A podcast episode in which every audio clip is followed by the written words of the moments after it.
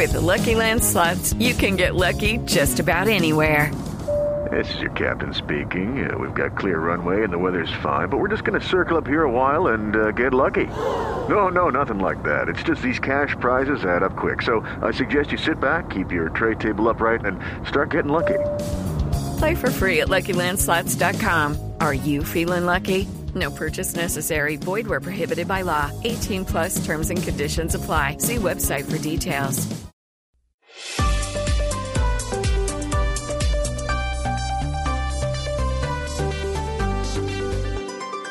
Seguimos conectados en Mañanas Blue.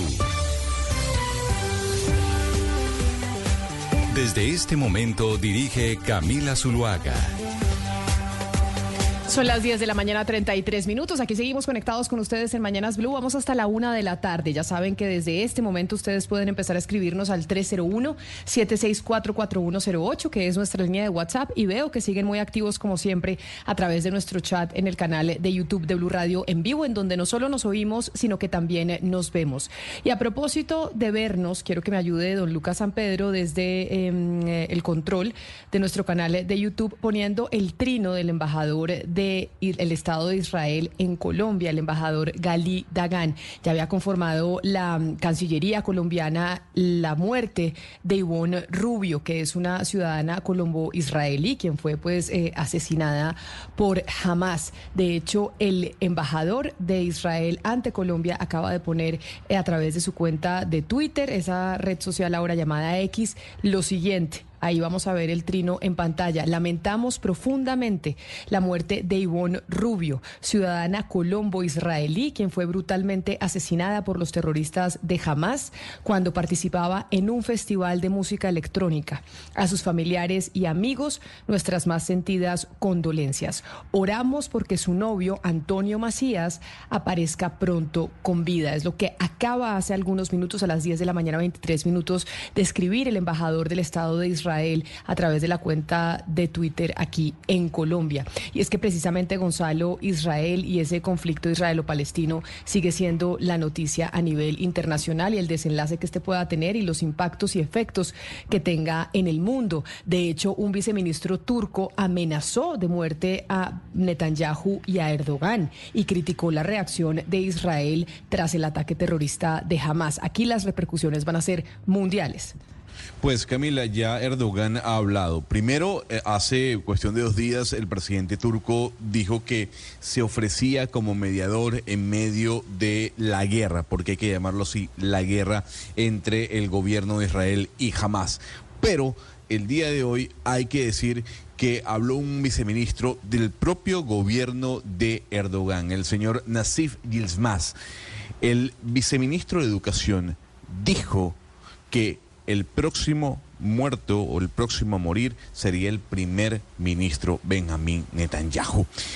Hay que decir que luego de pasadas 48 horas de las declaraciones del señor Erdogan, el presidente de Turquía también eh, acusó al señor eh, Netanyahu de no comportarse como un Estado, mientras bombardea la franja de Gaza tras el brutal ataque terrorista a Hamas.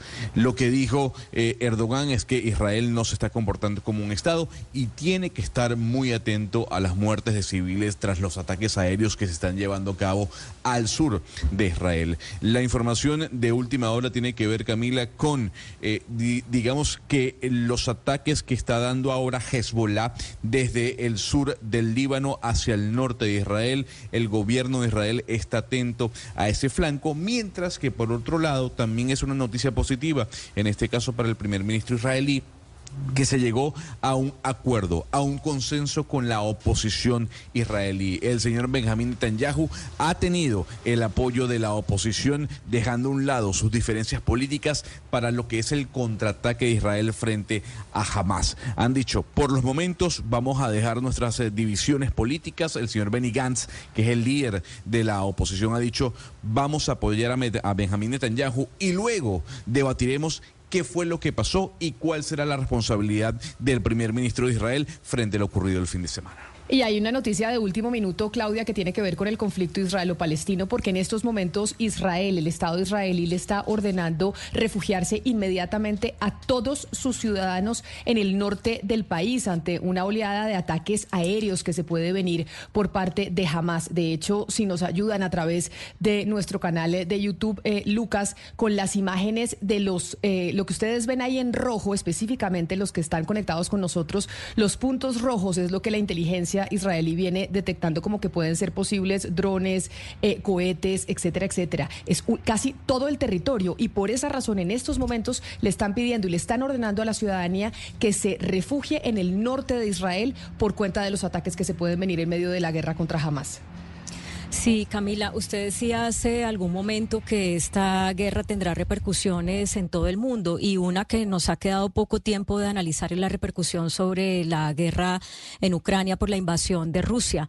Eh, yo he estado tratando de hacer un repaso de, los análisis que publican medios internacionales sobre cuál puede ser ese efecto de la guerra en Gaza con en la guerra en Ucrania y casi todos coinciden en afirmar que va a beneficiar a Rusia. ¿Por qué? Porque por un lado que ya lo estamos viendo, eh, la atención mediática se centra es en la guerra en, en Gaza entre Israel y, Hamas. Eh, por otro lado, pues obviamente eh, muchos países ya están dando apoyo a Israel o anunciando apoyo a Israel, con lo cual ese apoyo en misiles, en obuses, en un montón de armamento, pues deja de ir a Ucrania. Y por otro lado, lo que coinciden varios analistas que consulté es en que esto puede acentuar las fracturas entre Estados Unidos y países europeos que hasta ahora han estado unidos en contra de la invasión de Rusia a Ucrania, pero que no, eh, pero que tienen, digamos, eh, divergencias de opinión en la forma como apoyar a Israel y cómo manejar el conflicto palestino o árabe israelí. Entonces, ese es otro aspecto que, pues, ya veremos que, que cómo evoluciona. En estos momentos suenan sirenas en todo el territorio israelí, según informan los medios de comunicación de ese país, que tienen alertas eh, constantemente por cuenta de la posible infiltración de drones a su territorio que podrían ser utilizados para ataques contra ese país. La guerra es muy dura y ahora estábamos escuchando pues ya la ratificación de cómo Israel contaba que efectivamente hubo asesinato y masacre de bebés y de niños por parte de Hamas en el ataque que hubo este fin de semana y que desató toda esta guerra que estamos viviendo hoy en, eh, en Medio Oriente. Y efectivamente, la gran pregunta, que lo que es lo que usted plantea, Claudia, y es, aquí se beneficiará Rusia, nos olvidamos, eh, por ejemplo, de lo que esté haciendo China, porque estamos poniendo los ojos y obviamente Estados Unidos poniendo toda su colaboración en este conflicto y olvidando otros frentes. Exactamente. Eh, claro que puedo opinar, Gonzalo. sí. No, yo no he oído unas declaraciones del presidente Zelensky sobre eso, sobre esto, pero para él pues tiene que ser eh, muy complejo porque su campaña para, para poder ganar la guerra se ha centrado en el apoyo internacional, en la visibilización mediática de esta guerra y ambas cosas pues se, se, vuelven débiles eh, al intensificarse la guerra en el Medio Oriente. Yo voy a contrariar lo que ustedes mencionan, Camila. O sea, Zelensky hoy se reunió con Stoltenberg en la OTAN. O sea, el señor viajó a la OTAN eh, a por primera vez luego de la invasión de Rusia a Ucrania a pedir ayuda, a continuar pidiendo ayuda. Pero le voy a decir algo, pese a los análisis que pueden hacer algunas personas, Estados Unidos no va a abandonar Ucrania, a pesar de que sea el gran debate dentro de la Cámara Baja entre republicanos, eh, sobre todo de, extrema derecha, frente a los republicanos mucho más eh, de centro, igual que los demócratas. Estados Unidos no es que va a decir, yo no le voy a platicar a usted a Ucrania, ahora le voy a meter plática a Israel. No. yo creo que de alguna u otra forma aquí Rusia sí se pudiese ver beneficiada en cuanto al tema mediático, si queremos decirlo así, pero ni Europa ni Estados Unidos van a abandonar Ucrania. ¿Por qué? Porque sería una derrota para Occidente claramente. Aquí lo, lo, lo, que hay que ver es que desde hace cuánto no se habla de la guerra de Ucrania en los medios de comunicación. Ah, decimos, nos vamos a olvidar de lo que está pasando en Ucrania, pero es que mucha gente se olvidó de lo que está pasando en Ucrania porque ya lo vemos como paisaje, porque ha pasado tanto tiempo y seguramente este conflicto que estamos viviendo en Gaza va para largo y de aquí a algunos meses algunos se van a olvidar de lo que está ocurriendo allá en Medio Oriente. Medio Oriente, precisamente las sirenas que están sonando en estos momentos en Israel es porque recibieron un informe sobre una supuesta infiltración, como lo decía yo, de drones, pero esta infiltración es, eh, según la inteligencia israelí, proveniente desde el Líbano y que estos drones estarían entrando a espacio aéreo de Israel. Es lo que están diciendo en estos momentos a través de las redes sociales los medios de comunicación israelíes. Y la guerra, la guerra en Medio Oriente, la guerra en Ucrania, tuvo en su momento un impacto enorme en eh, el precio de los insumos y eso pues empujó mucho más la inflación, que ya es una preocupación a nivel internacional y que los estados y los bancos centrales están tratando de controlar. De hecho, es eso una tarea que está haciendo el Banco Central en Colombia. Sin embargo, las noticias, o por lo menos los pronósticos, Sebastián, no son los más alentadores para Colombia en términos de inflación al cierre del 2023. Eso es lo que está diciendo JP Morgan, el banco más grande de los Estados Unidos, que no es tan optimista frente a la inflación en nuestro país. Sí, ese tipo de pronósticos, Camila, pues los bancos, los centros de estudio los hacen a inicio de año y con base en eso, pues eh, sus clientes y la gente se van moviendo, pero se va actualizando porque las cosas cambian y las cosas cambian por eventos como los que usted menciona. Por eso es que JP Morgan, pues revisa de manera pesimista las expectativas de inflación para Colombia. El dato del el mes pasado nos contó que la inflación interanual, es decir, la, la de los últimos 12 meses, ahorita en Colombia está en el 10.9%. Eh, sigue siendo muy alta, de dos dígitos. Y lo que dice este informe de JP Morgan, Camila, es que tres cosas hacen que ellos pronostiquen que para diciembre de este año la inflación va a estar en el 9%, es decir, va a seguir bajando, pero muy lentamente. ¿Y por qué más lentamente? Principalmente dicen que los alimentos han seguido subiendo mucho más rápido de lo que habían pensado. Acuérdense que el gobierno un poco eh, había sacado pecho porque los alimentos estaban eh, ya no subiendo tanto, pero los alimentos en los últimos dos meses subiendo mucho. Dos, el fenómeno del niño y tres, la escalada del dólar que en los, últimos dos días pues se ha frenado, ya está en 4.220, pero que por esos tres motivos, Camila, pues JP Morgan considera que en Colombia la inflación este año estaría eh, en el 9%, que repito, es altísimo y por eso acá pues hemos tenido a varios codirectores y excodirectores del Banco de la República que dicen que no es tiempo para bajar las tasas de interés.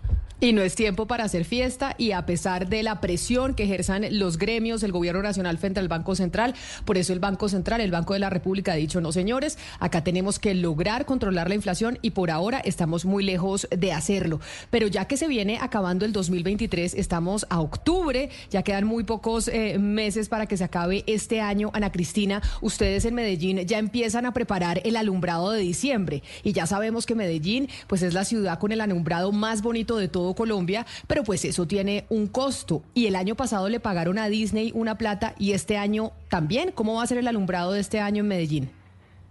Pues sí, Camila, acuérdese que es que aquí, eh, además es un asunto muy importante porque mucha gente viene solamente a ver los alumbrados de Medellín, que siempre son muy lindos. Recordemos que el año pasado, pues con eh, los alumbrados de Encanto, pues hubo, eh, digamos, un, gran escándalo, pues por todo el dinero que se había pagado, que eran, pues era una, una cantidad bastante considerable, se había pagado más de 12 mil millones, pues no solamente por, pues por los contratos, sino por los materiales, por todo lo que implicaba tener esos alumbrados de encanto. Pues resulta que este año vuelve y repite, la cantidad es distinta, pero este año Empresas Públicas de Medellín le está pagando 1.383 eh, millones a Disney por la película Wish la película Wish, El Poder de los Deseos. Entonces, para usar las imágenes de Wish se está pagando de todo ese dinero, Camila.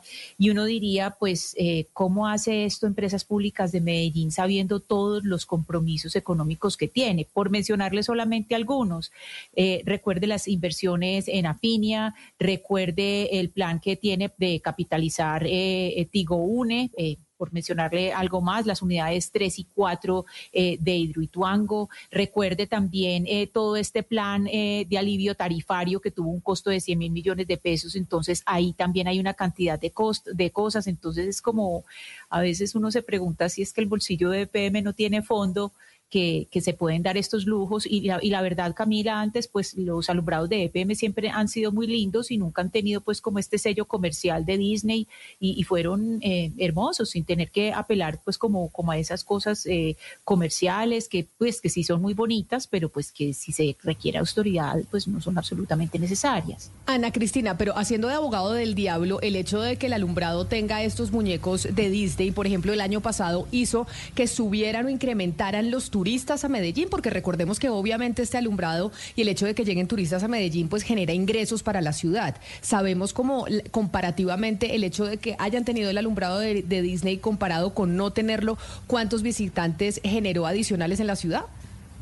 No le tengo ese dato, Camila, se lo puedo conseguir. Lo que sí le puedo decir es, lo siguiente. Los alumbrados de Disney, obviamente, por el costo que tienen, se acortó mucho el trayecto. Porque, a ver, les explico a los oyentes, los alumbrados se ponen a lo largo del río Medellín y antes de estos de encanto, pues era mucho más largo, ¿cierto? Porque no había habido, pues no sé, no había tenido que tener como esa inversión tan larga. El año pasado lo que uno sí oía comentar era que, claro, que eran muy bonitos, pero que ya el trayecto era mucho más corto pues porque no se había podido extender tanto como se hacía antes, el trayecto era más corto, pero en cuanto a la afluencia eh, de turistas, Camila, ese dato exacto no se lo tengo, se lo puedo averiguar para mañana. Porque esa puede ser una razón por la cual estén contratando o estén pagándole los derechos a Disney. De pronto, digo yo, que EPM considera que eso puede ser beneficioso para, para Medellín y que, trae, y que trae más eh, turistas y ahí entonces se hace el balance entre lo que cuesta y tal vez lo que cuesta pagar esos derechos, pues vale la pena por cuenta de lo que recibe la ciudad.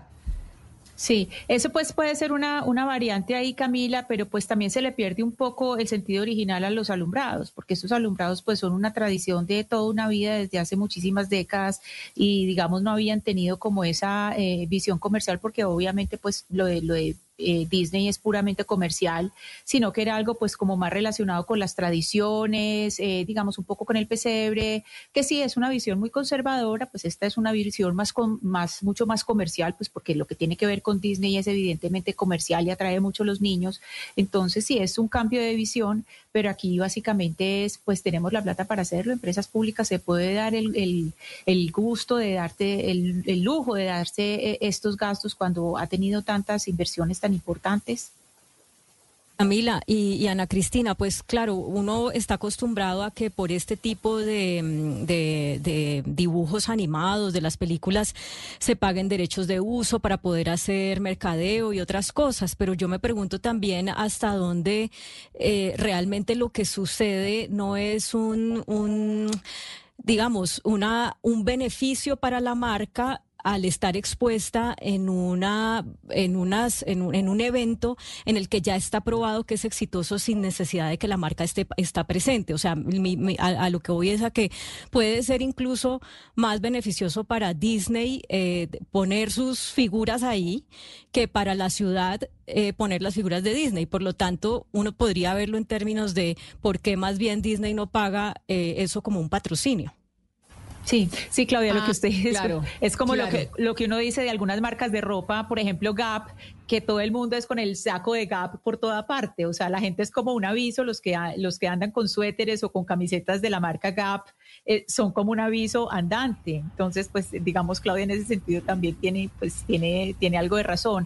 A mí lo que, a mí lo que me parece como un poco triste, pues es que se, se digamos, una, una tradición se convierte en algo comercial, porque esto pues es puramente comercial.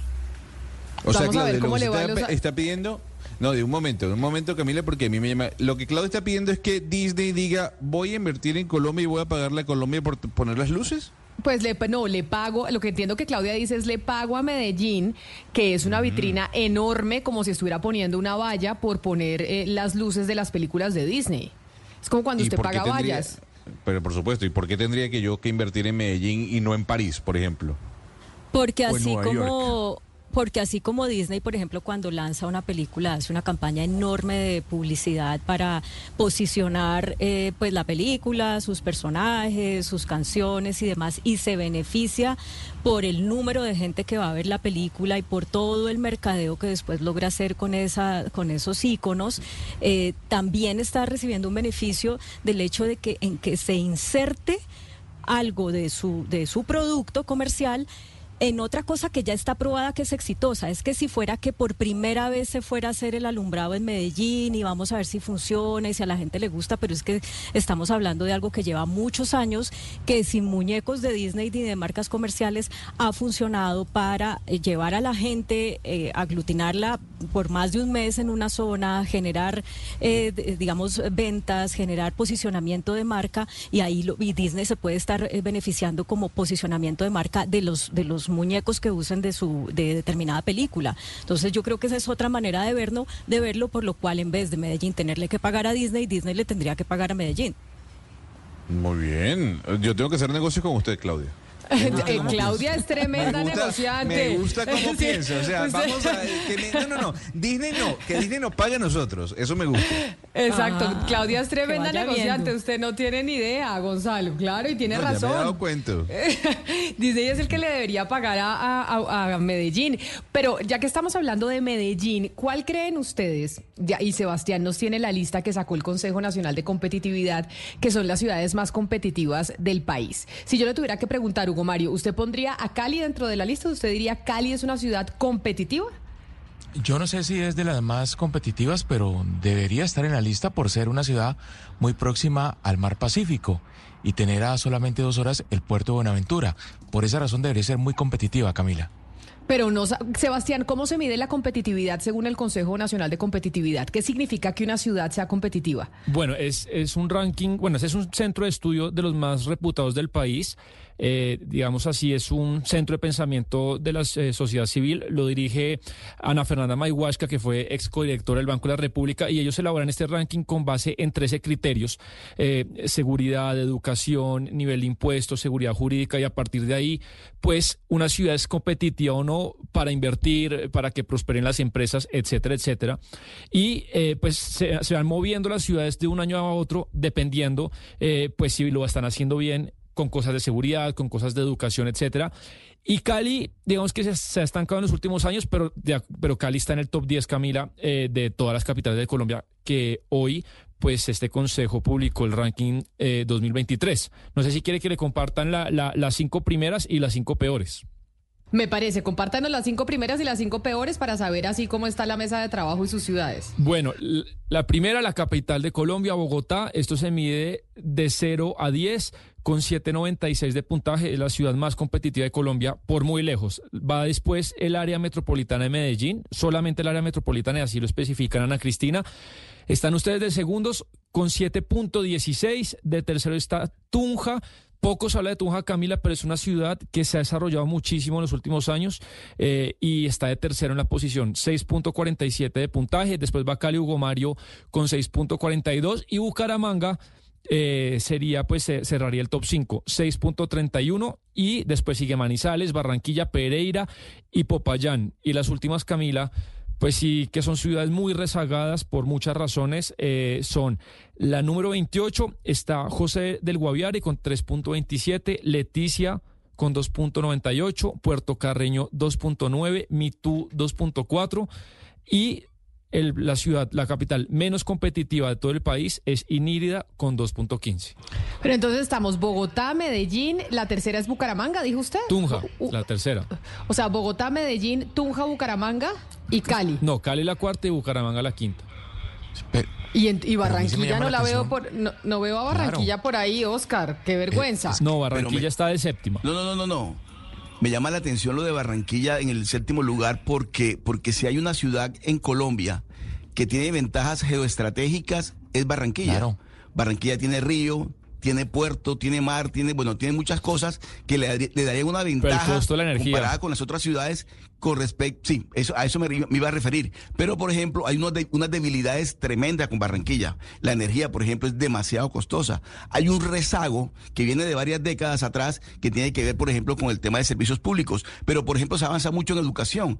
Hay un programa de bilingüismo eh, desde las escuelas en, en la ciudad que ya lleva varios, varios años y que seguramente a la vuelta de un tiempo va a dar muy buenos resultados. Ninguna ciudad en Colombia está desarrollando ese programa, por ejemplo. Es decir, de, la ventaja geoestratégica de Barranquilla, que no la tiene ninguna ciudad en Colombia, se pierde en estos casos porque hay un rezago que viene de muchas décadas atrás pero sí, me llama la atención que sea número, la número 7 cuando debería ser la número 2 por lo menos, o 3. No, a, mí, a mí me llama la atención la, la ubicación de Tunja, por encima de Barranquilla, por encima de Cali como ciudad más competitiva, ¿no? Se, se, supone que Barranquilla y Cali están más próximas al mar, a los puertos, que tienen presencia de grandes industrias, que tienen una actividad comercial que debe ser mucho más activa que la de Tunja, pero bueno, aparece Tunja bien posicionada. Pues sí. Sí, me, me iba a unir a eso que dice Hugo Mario, porque es que deberíamos llamar a, la señora Mayhuashka o al alcalde de Tunja, porque, pues, eh, por ejemplo, ¿qué se hace en Tunja como producto de importación? ¿Cuál es el ingreso per cápita en Tunja?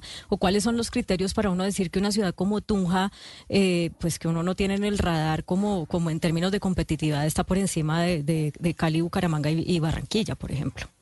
Sí, a mí me llama la atención que Medellín no sea tomada como Medellín, sino como área metropolitana del Valle de Aburrá porque son 10 municipios. Entonces ahí eh, digamos que hay una, una mirada muchísimo más amplia que uno podría discutir varias cosas. Primero, de los beneficios que pueda tener eh, el considerarse o el eh, estar trabajando como área metropolitana del Valle de Aburrá, pero también pues porque en, el, en la medida en que, se, en que entran otros municipios como en un solo paquete, porque es que fíjense que está compitiendo Bogotá sola, con Cali sola, con Bucaramanga sola, con Tunja sola, en cambio Medellín es un paquete de 10 en, en, ese paquete de 10 pues hay municipios que son muy importantes y que tienen eh, no solamente pues eh, empresas, sino que tienen también eh, sitios turísticos, otras formas de competir pues muy importantes. Entonces, digamos que, que teniendo, en cuenta área metropolitana, pues claro, si se, toma ese, todo ese paquete, pues claro que se puede ser mucho más competitivo. Bueno, no, soy yo el más indicado para defender a Tunja y explicar todas sus bondades, pero es verdad que Hugo Mario, para su sorpresa, es en este ranking de este año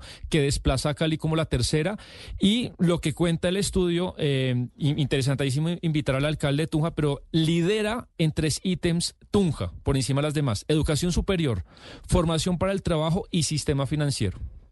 Pues que ustedes demeritan a Tunja, pero Tunja es tremenda ciudad, ciudad universitaria, tiene una universidad importantísima.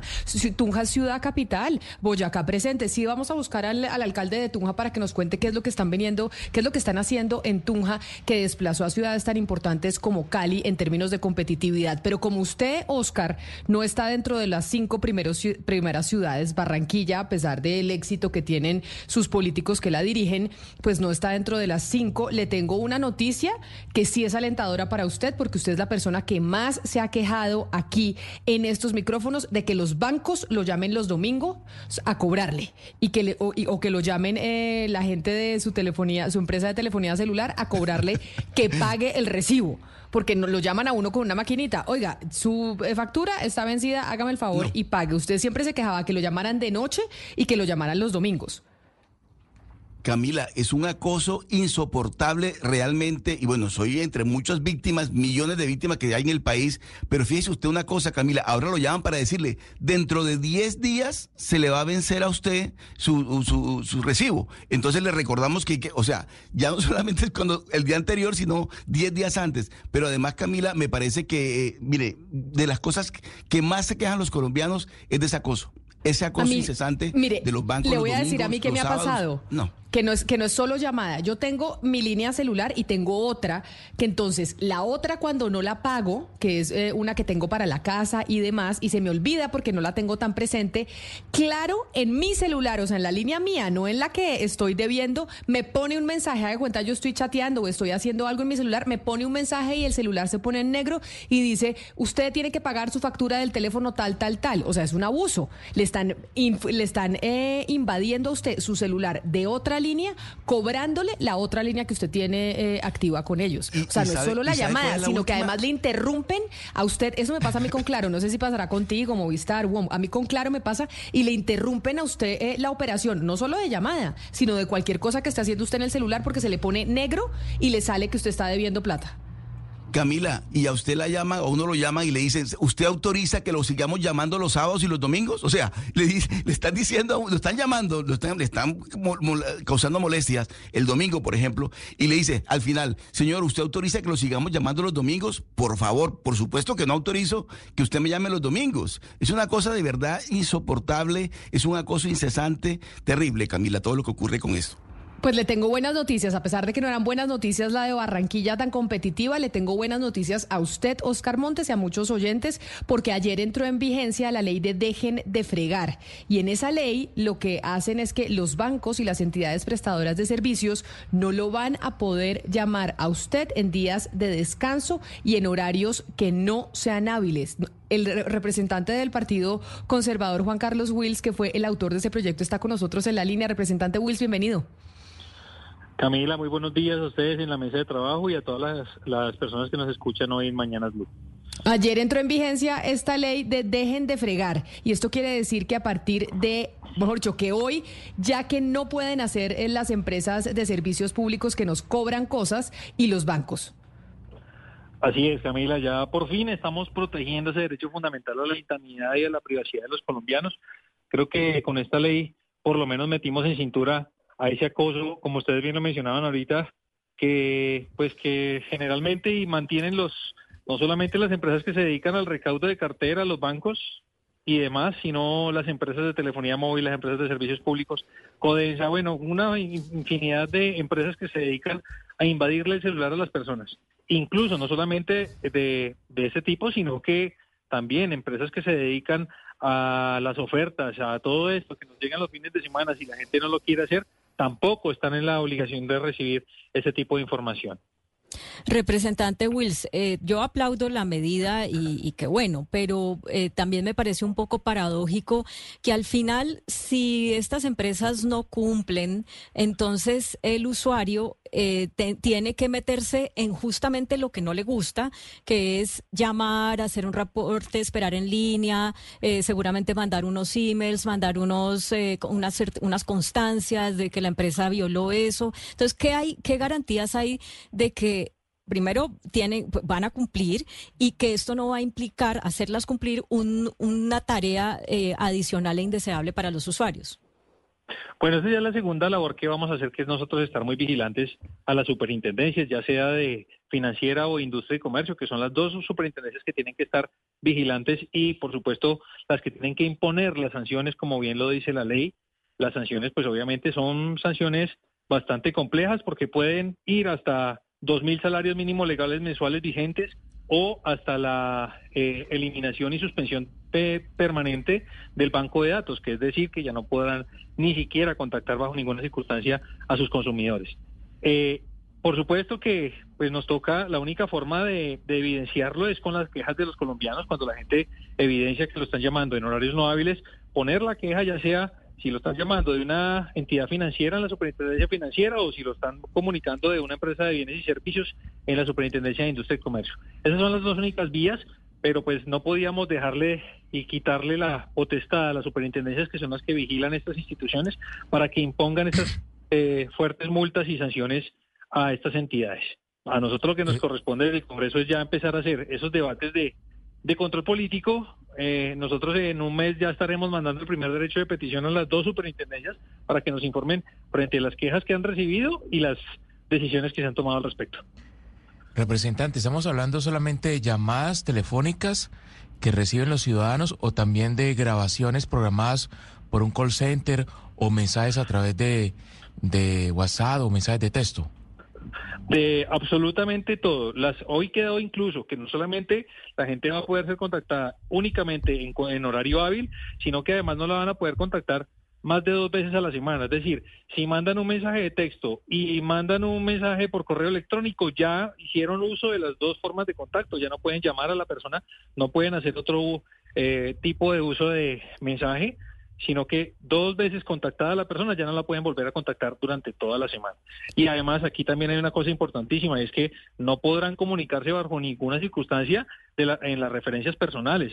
Hoy son tan abusivos que es que llaman a las referencias personales a decirle que la gente no ha pagado. Entonces hoy ya queda prohibido la comunicación con las referencias personales de las personas. Y, representante, no sé si usted ha identificado este truco o le han comentado, y no sé si es a raíz de su iniciativa, pero a mí, por ejemplo, me están llegando cuatro o cinco llamadas semanales de teléfonos de Malasia, de Taiwán y de Bélgica.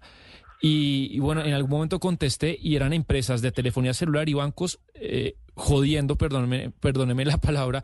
No sé si ha oído de esto y su ley cobija también este tipo de abusos porque, bueno, dirán, no es un teléfono colombiano, es uno de Malasia, nosotros no tenemos nada que ver. Sí, señor. No, aquí digamos que lo que hacen es que el problema es que hacen los bancos que, como usted bien le puso, y en algún momento en este mismo medio dijeron, han debido ponerle dejen de joder, porque realmente eso es lo que pasa con los colombianos. Nos están molestando y atosigando el celular. ¿Qué pasa con este tipo de, escenarios? Es que los bancos contratan con unos operadores que se dedican al recaudo de la cartera. Operadores que desde acá, sino que utilizan telefonía eh, extranjera, porque ahora resulta que nos llaman desde todos los lugares del mundo, pero pues vienen responsabilizados frente a alguna entidad financiera. Cuando llaman, llaman de, en representación de un banco o, de, o, si ya es un cobro jurídico, pues de representación de la eh, institución que hizo el compro de la compra de la cartera. Todos estos temas están vinculados dentro de la ley, así que metimos en cintura absolutamente a todos los que se encargan de molestar a los colombianos. Sí, eh, representante Wills, esta ley, detrás de esta ley, pues hay algo muy importante eh, y es eh, si, habrá o no trazabilidad de cómo consiguen los contactos de uno, porque no hablemos de los bancos, uno un banco deja sus contactos, pero si estamos hablando, por ejemplo, de, distintos negocios que lo contactan a uno, ¿de dónde se consiguen los bancos de datos para contactarlo a uno? Es decir, ¿va a haber algo que sancione a quienes venden o a quienes consiguen esos bancos de datos eh, de forma, pues de forma irregular. Eh, mira, estamos nosotros incluso creando en este momento también un proyecto eh, y trabajando un proyecto con Mafe Carrascal, que viene haciendo un, tema bastante grande frente al tema de protección de datos. Pero realmente este proyecto lo único que se dedicó fue al tema sancionatorio, digamos, a proteger ese derecho fundamental, pero metiendo a esas instituciones en cintura. Eh, por supuesto que sí es muy difícil el control. Hoy lo que tenemos nosotros es la posibilidad, por ejemplo, de que si no queremos recibir promociones y esto la gente se puede vincular en una lista de que generará el Ministerio de las TICs, que ya veremos a ver cómo va a ser de ágil para la generación de esta lista, eh, para que la gente no, no tenga que recibir ni siquiera promociones. Representante, eh, esta ley dejen de fregar Ah, ¿Qué, antecedentes tienen otros países? O, somos pioneros nosotros en Colombia con este sistema? ¿O, en qué otra parte del mundo se está aplicando? Bueno, no, pues a mí me han llamado de varias partes. Yo he tenido comunicación con medios de comunicación de Ecuador, de, eh, de Panamá, que han visto el proyecto y que les ha gustado. Y la verdad, no sé si en otros lugares de, del mundo se aplique. Yo me imagino que sí debe haber algún, algún tipo de, de derecho comparado al respecto. Representante, están por supuesto preguntando los oyentes que lo están eh, escuchando que si ellos les llega a pasar, si les llegan eh, a hacer una llamada el fin de semana o en la noche de parte de su operador celular o de parte de un banco, ¿en dónde se quejan? En la superintendencia fue lo que dijo usted, pero en algún lado más, ¿hay algún sitio que vaya a ser más expedito para poder poner las quejas? Van a haber dos, en las dos plataformas. Eh, una es, si a mí me están llamando de un banco o de una empresa que se, que se encarga del recaudo de cartera, quien la vigila la superintendencia financiera. Entonces, en la página de la superintendencia financiera se, se pone la queja. Hoy ya hay, mucha agilidad, digamos, en torno a poner la queja de que lo están, se están comunicando con la gente en horario no hábil o en sábado o domingo. Eh, o se comunicaron más de dos veces en la semana, porque también esto es un tipo de queja que pueden ocasionar. Y si es una empresa de bienes y servicios, llámese telefonía móvil o llámese eh, eh, empresas que se dedican a las ofertas y de, bienes y servicios en general, eh, lo pueden hacer ante la Superintendencia de Industria y Comercio. A ver, representante, me pongo del otro lado de la acera.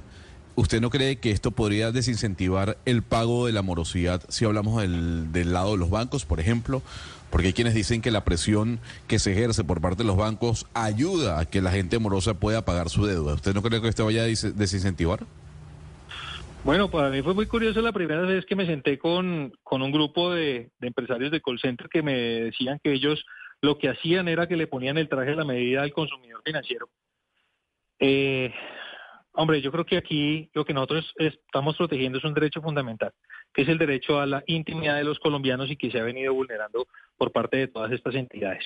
Ellas tienen, por supuesto, el derecho al recaudo, tienen, por supuesto, derecho a recoger pues las deudas que tienen, pero lo tienen que hacer en horarios hábiles, no lo pueden hacer eh, de verdad acosando a los colombianos. Pero tengo una última duda, porque yo les ponía el ejemplo aquí a mis compañeros que no son solo las llamadas, sino a mí me ha sucedido con Claro en particular, que de un teléfono que me, me van a cobrar, que no es ni siquiera mi línea, no es que me llamen, sino que me aparece un mensaje negro y me bloquea el celular. Es decir, se me vuelve negra toda la pantalla y dice usted, está en mora, tiene que pagar esta factura. A uno le pone pues como dismiss, que uno puede ponerlo, pero sí le interrumpe lo que uno está haciendo en ese momento y es súper... Eh, seguido. ¿Esto también eh, cabe dentro de la ley de dejen de fregar?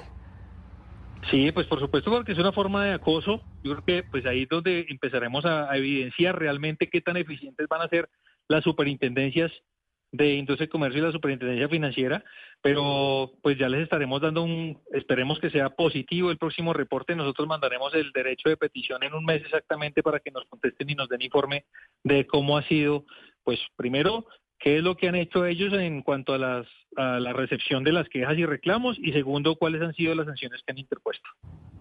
Pues, representante Wills, muchas gracias por atendernos. Felicitaciones por ya entra, la entrada en vigencia de esta ley que nos va a favorecer a muchos y que aquí el que más la celebra es Oscar Montes, que siempre decía que le parecía una falta de respeto que lo llamaran los fines de semana a cobrarle.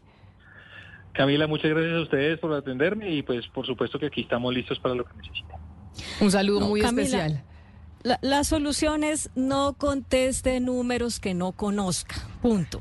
Porque es que después hacer cumplir la ley es un camello. O sea, usted va a escribir a la superintendencia, va a entrar a la página web, va a hacer seguimiento a eso, pierde usted más tiempo que contestando la llamada que no quería contestar. Entonces, no conteste números que no conozca.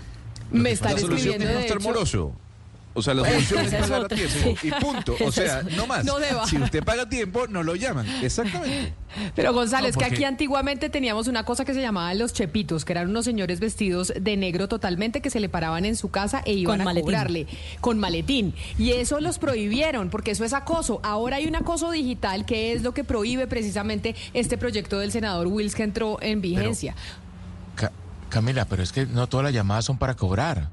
Ahora, por ejemplo, en época electoral, muchos políticos contratan estos call centers para eh, promocionar su número en el tarjetón y demás. Y hay ofertas de tiendas de ropa, de tiendas de, de tecnología. Bueno, o sea, no todas las llamadas son de chepitos cobrando. Pero Hugo Mario, pero además una cosa, como dice Gonzalo, y no estoy de acuerdo con él, es que no solamente es que la persona sea amorosa, sino que lo llaman antes de. Es decir, a usted le faltan cinco días, le recordamos que a usted le faltan cinco días para que pague su recibo de tal cosa. ¿Cómo así? Si no, todavía no ha llegado la hora del pago. Y ya lo están llamando a uno para, para incomodarlo. No, no, no, tampoco. Para que no se le olvide, Oscar, para que, para que recuerde que tiene que pagar. Historial, señor Oscar, si usted, si su historial no es bueno, lo van a llamar, porque usted siempre se atrasa. Si usted paga tiempo, estoy seguro que no lo llaman. No, mire, yo estoy echando voladores con esta ley. Ya comencé a echar voladores aquí en Barranquilla. Qué buena ley, de verdad que sí. Pero Gonzalo, eh, no creo que nadie necesite que le recuerden mucho si debe una hipoteca, si debe ah, un crédito para un carro, porque pues las consecuencias son muy duras. O lo embargan o no le vuelven a prestar en su vida. Entonces yo creo que la, la gente no necesita que que lo despierten a las de la llamada con una señorita o señor de Bancolombia molestando. Diciéndole que por favor pague. Me están escribiendo los oyentes al 301-764-4108 que, por ejemplo, ahora incluso pueden llamar 20 veces al día, Claudia. Y los teléfonos que están utilizando son teléfonos comunes y corrientes, porque antes lo llamaban a usted de teléfonos rarísimos. Entonces uno decía, no, esto es que me están llamando a alguien de un call center o a cobrar o a, o a decir que vote por algún candidato. No, ahora le aparece un teléfono como si fuera el de una amiga suya y usted termina contestando y es la grabadora que le dice, por favor, pague que usted está moroso. No, pero por eso le digo, número que usted no tiene archivado en su celular, no lo conteste. Y a mí sí me está pasando mucho lo que le pasa a Sebastián, que lo llaman por allá uno de números raros de Malasia o de Países Bajos. Entonces, eso es peor, porque pues si uno no tiene nadie por allá, uno para qué contesta eso. Pero mire, ¿sabe qué? Que el otro día me pasó, yo compadezco a las personas que trabajan en los call centers, pues porque finalmente son las que reciben toda la frustración y la piedra que le da a personas como Oscar cuando los llaman. Eh, y entonces a mí una vez que me llamaron y yo le dije que no me vuelva a llamar. Y entonces la persona me contestó, pues sí, la voy a volver a llamar y me colgó el teléfono primero que yo. Entonces, pues también, yo, yo no sé qué tan efectivo sea eso realmente. O sea, de, que la gente termine pagando porque lo llaman, creo que no es efectivo. Solamente sirve para emberracarlo a uno y emberracar al pobre que tiene que hacer mil llamadas al día. Hay una llamada que es muy frecuente, eh, Camila, que es la de tarjetas de crédito. La tarjeta de crédito, de distintas tarjetas de crédito y de tarjetas de crédito de de bancos, eh, no solamente de bancos, sino de lugares comerciales. Pues es decir, que, los sitios comerciales sacan su banco y es imposible porque esta gente sí lo puede llamar a uno 30 veces. Yo pues no soy capaz de contestarles feo, pero ya tengo una respuesta que ha sido muy efectiva y es que les digo que soy antisistema.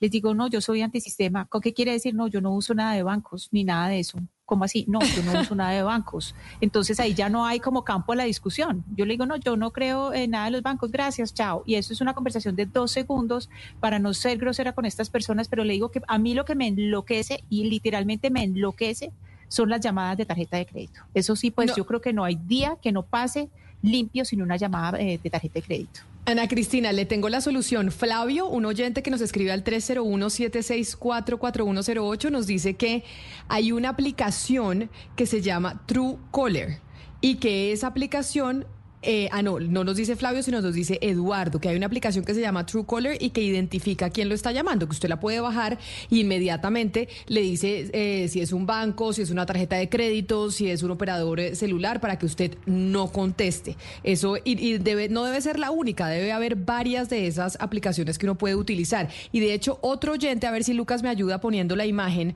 nos, nos manda esta imagen que se puede utilizar en iPhone. Y es que hay una posibilidad de que usted silencie los números desconocidos.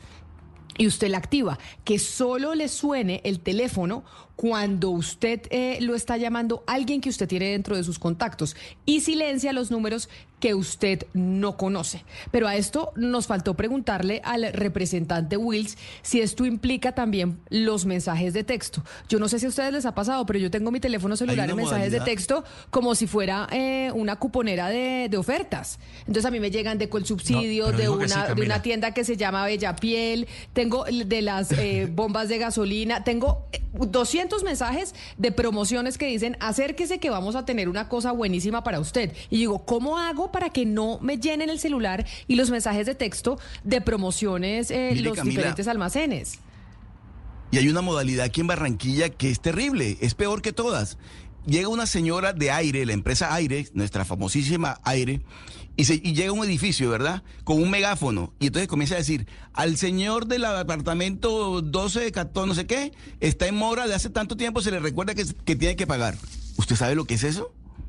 O sea, la persona frente al edificio con megáfono cobrándole a uno de los de los, de los residentes del edificio. pero, pero Oscar, eso no puede ser. O sea, eso, eso se puede hacer. pero lo estamos viendo. Lo estamos viendo, es que es una cosa absurda. Por eso me parece que esta ley debería incluir también ese, esa modalidad de cobro. ¿Usted sabe lo que es eso? De verdad, la persona con el megáfono diciendo al señor del apartamento tal se le recuerda que está en mora y no ha pagado. Qué humillación. ¿Cómo le parece? Entonces toda la ley, toda ley que se haga para evitar este tipo de, comportamientos abusivos está bien, de verdad. Es decir, ya, por lo menos esta, esta ley va a evitar que la llamada del domingo del sábado a las 10 de la noche también es imposible ya. Pero también está otro, este, otro, tipo de modalidades de cobro. Pero mire, acá me está escribiendo una oyente y me está diciendo algo que tiene razón. Y es, puede no ser tan buena idea, Claudia, no contestar teléfonos desconocidos porque qué tal que sea una emergencia. Me lo dice una mamá. Y se puede ser que le están llamando a usted a alguien urgentemente porque algo le pasó a su hijo o a un familiar suyo y usted no contesta. Pues sí, pero sí, eso también eh, lo he pensado. Pero uno aprende como a identificar cuáles son los números que son sospechositos de este tipo de llamadas de call centers. Pero también cuando es una emergencia, pues ahí está el WhatsApp, em, eh, pues mejor dicho, lo pueden contactar a uno de otras maneras. O, y uno también eh, más o menos sabe, o sea, ¿qué emergencia me van a estar llamando un, para qué emergencia me van a estar llamando un domingo a las nueve de la mañana si yo estoy en mi casa con todas las personas que son importantes para mí?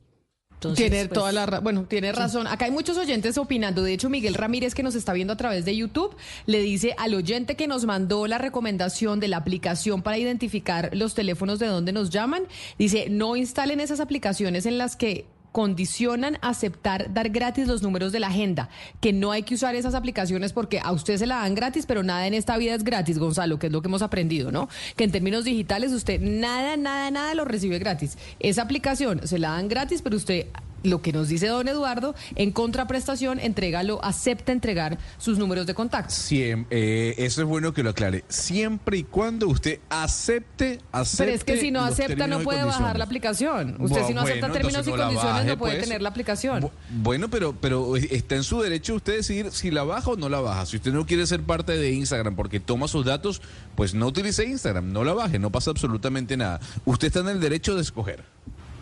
Pero ahí por eso es importante lo que nos dice. Si usted va a bajar esa aplicación, sepa que los términos y condiciones implican que usted entrega información. Y estoy segura que nadie se lee los términos y condiciones, porque leerse estos términos y condiciones sí, realmente sí, es eh, eh, usted está entregando información eh, de parte de su celular.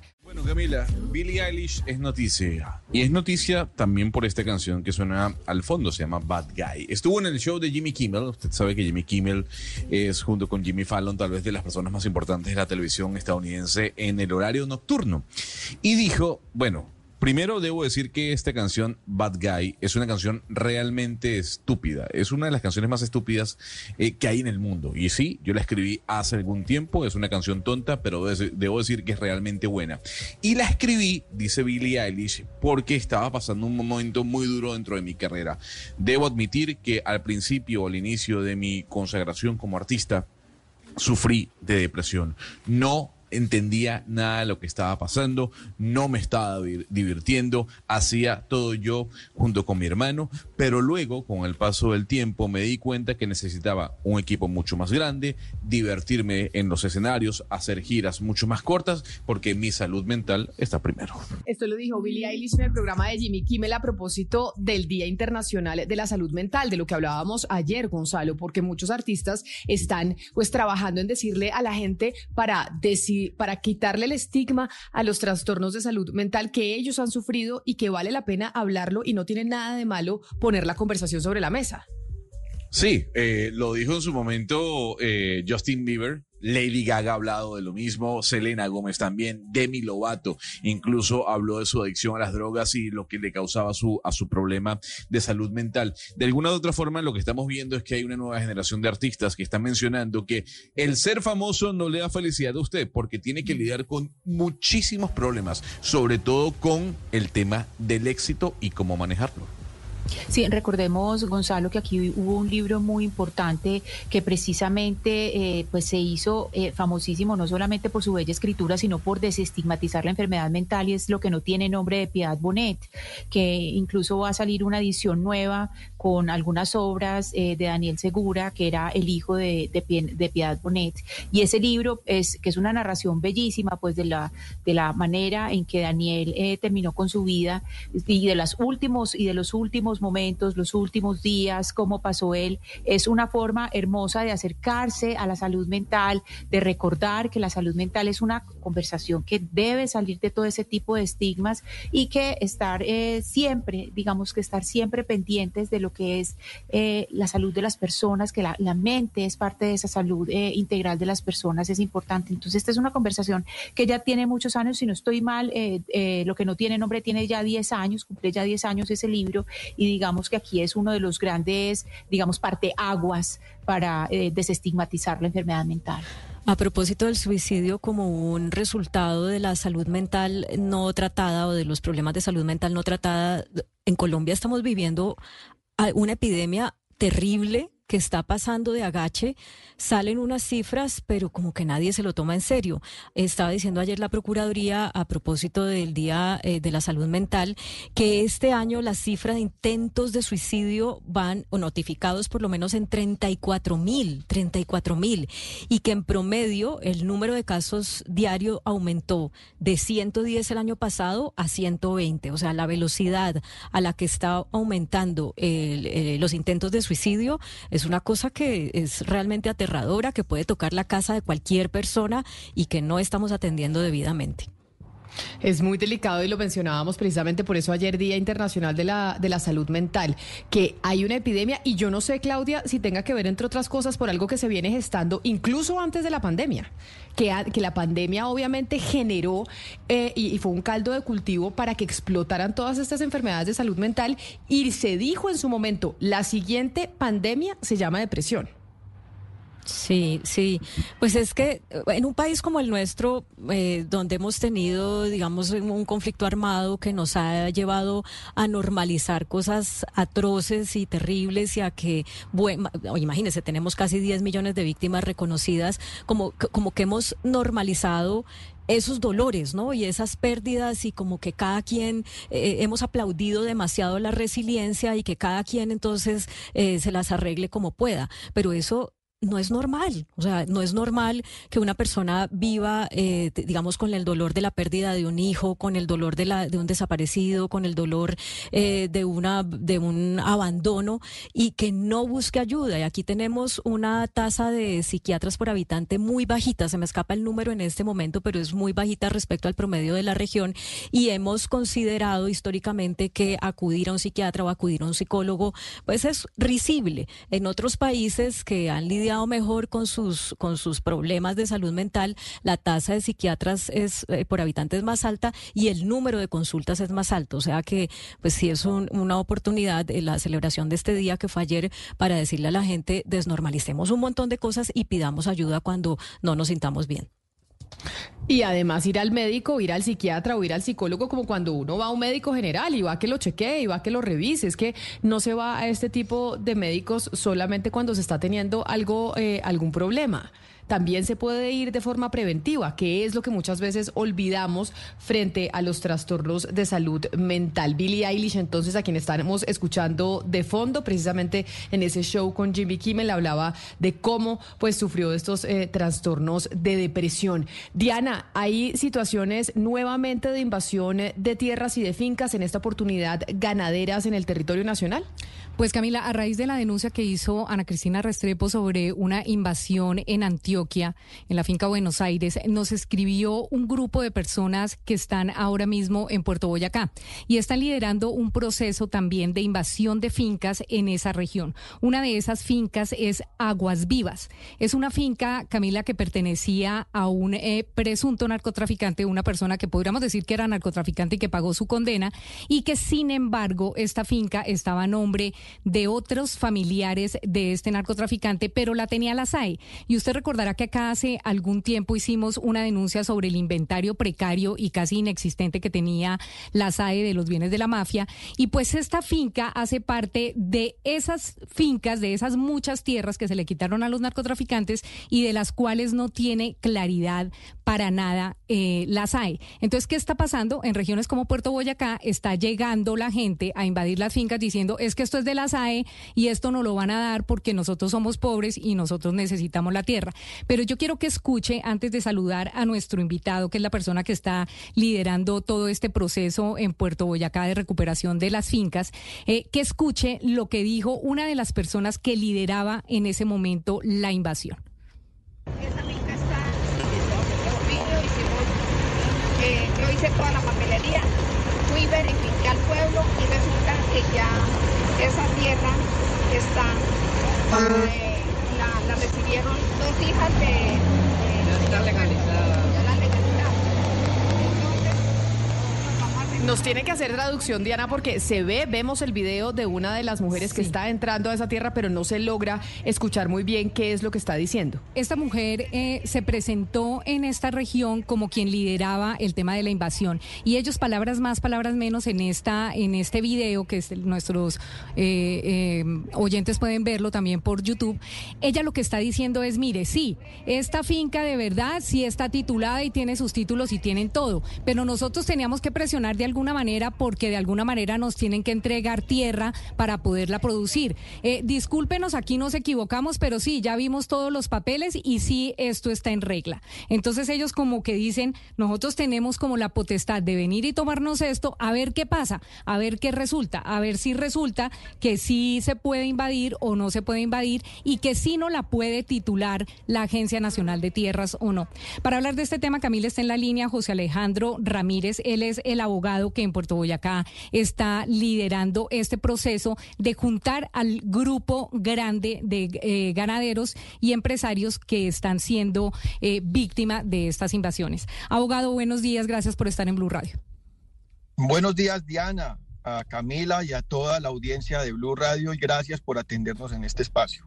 Abogado, ¿qué fue lo que les pasó a ustedes en Puerto Boyacá? ¿Qué es lo que está pasando actualmente? ¿Cuál es la situación que están enfrentando? Bueno, Diana, eh, nosotros hemos visto que hay algunas pretensiones de un grupo de invasores y podemos establecer que hay allí un modus operandi en ellos de llegar a tierras que están en el listado de, de predios de bienes inmuebles en la sociedad de activos especiales como bienes en extinción de dominio, ¿cierto? Eh, nosotros hemos asistido varias veces en la, en la zona y como usted bien lo dijo, a partir de lo que sucedió en Turbo, Antioquia. En este caso también con un grupo de invasores que se identificaban como miembros de una asociación eh, detrás de predios baldíos, ¿cierto? En este caso son bienes con medidas que tenían inscritas de extinción de dominio, pero para el caso eh, preciso de Aguas Vivas, el bien ya no estaba en ese proceso de extinción, estaba en manos de sus propietarios.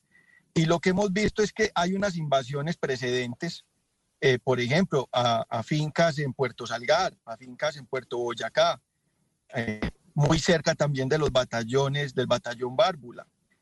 Y nos preocupa mucho que se esté fomentando por parte de algunas entidades del orden nacional como lo dijo en ese testimonio que usted iba a mostrar en el video, la líder de la invasión por parte de la Agencia Nacional de Tierras y de la Sociedad de Activos Especiales. En nuestra oficina de abogados hemos atendido algunos casos en la zona, pero también de reubicación de poblados por situaciones de vulnerabilidad, por ejemplo, con el río Magdalena, en el Caño Zambito.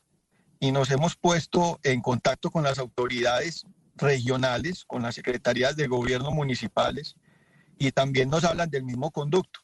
Eh, básicamente hay promesas por parte del gobierno de reubicar a estas poblaciones en predios en extinción de dominio y a ellos se les dice eso y se les promete eso.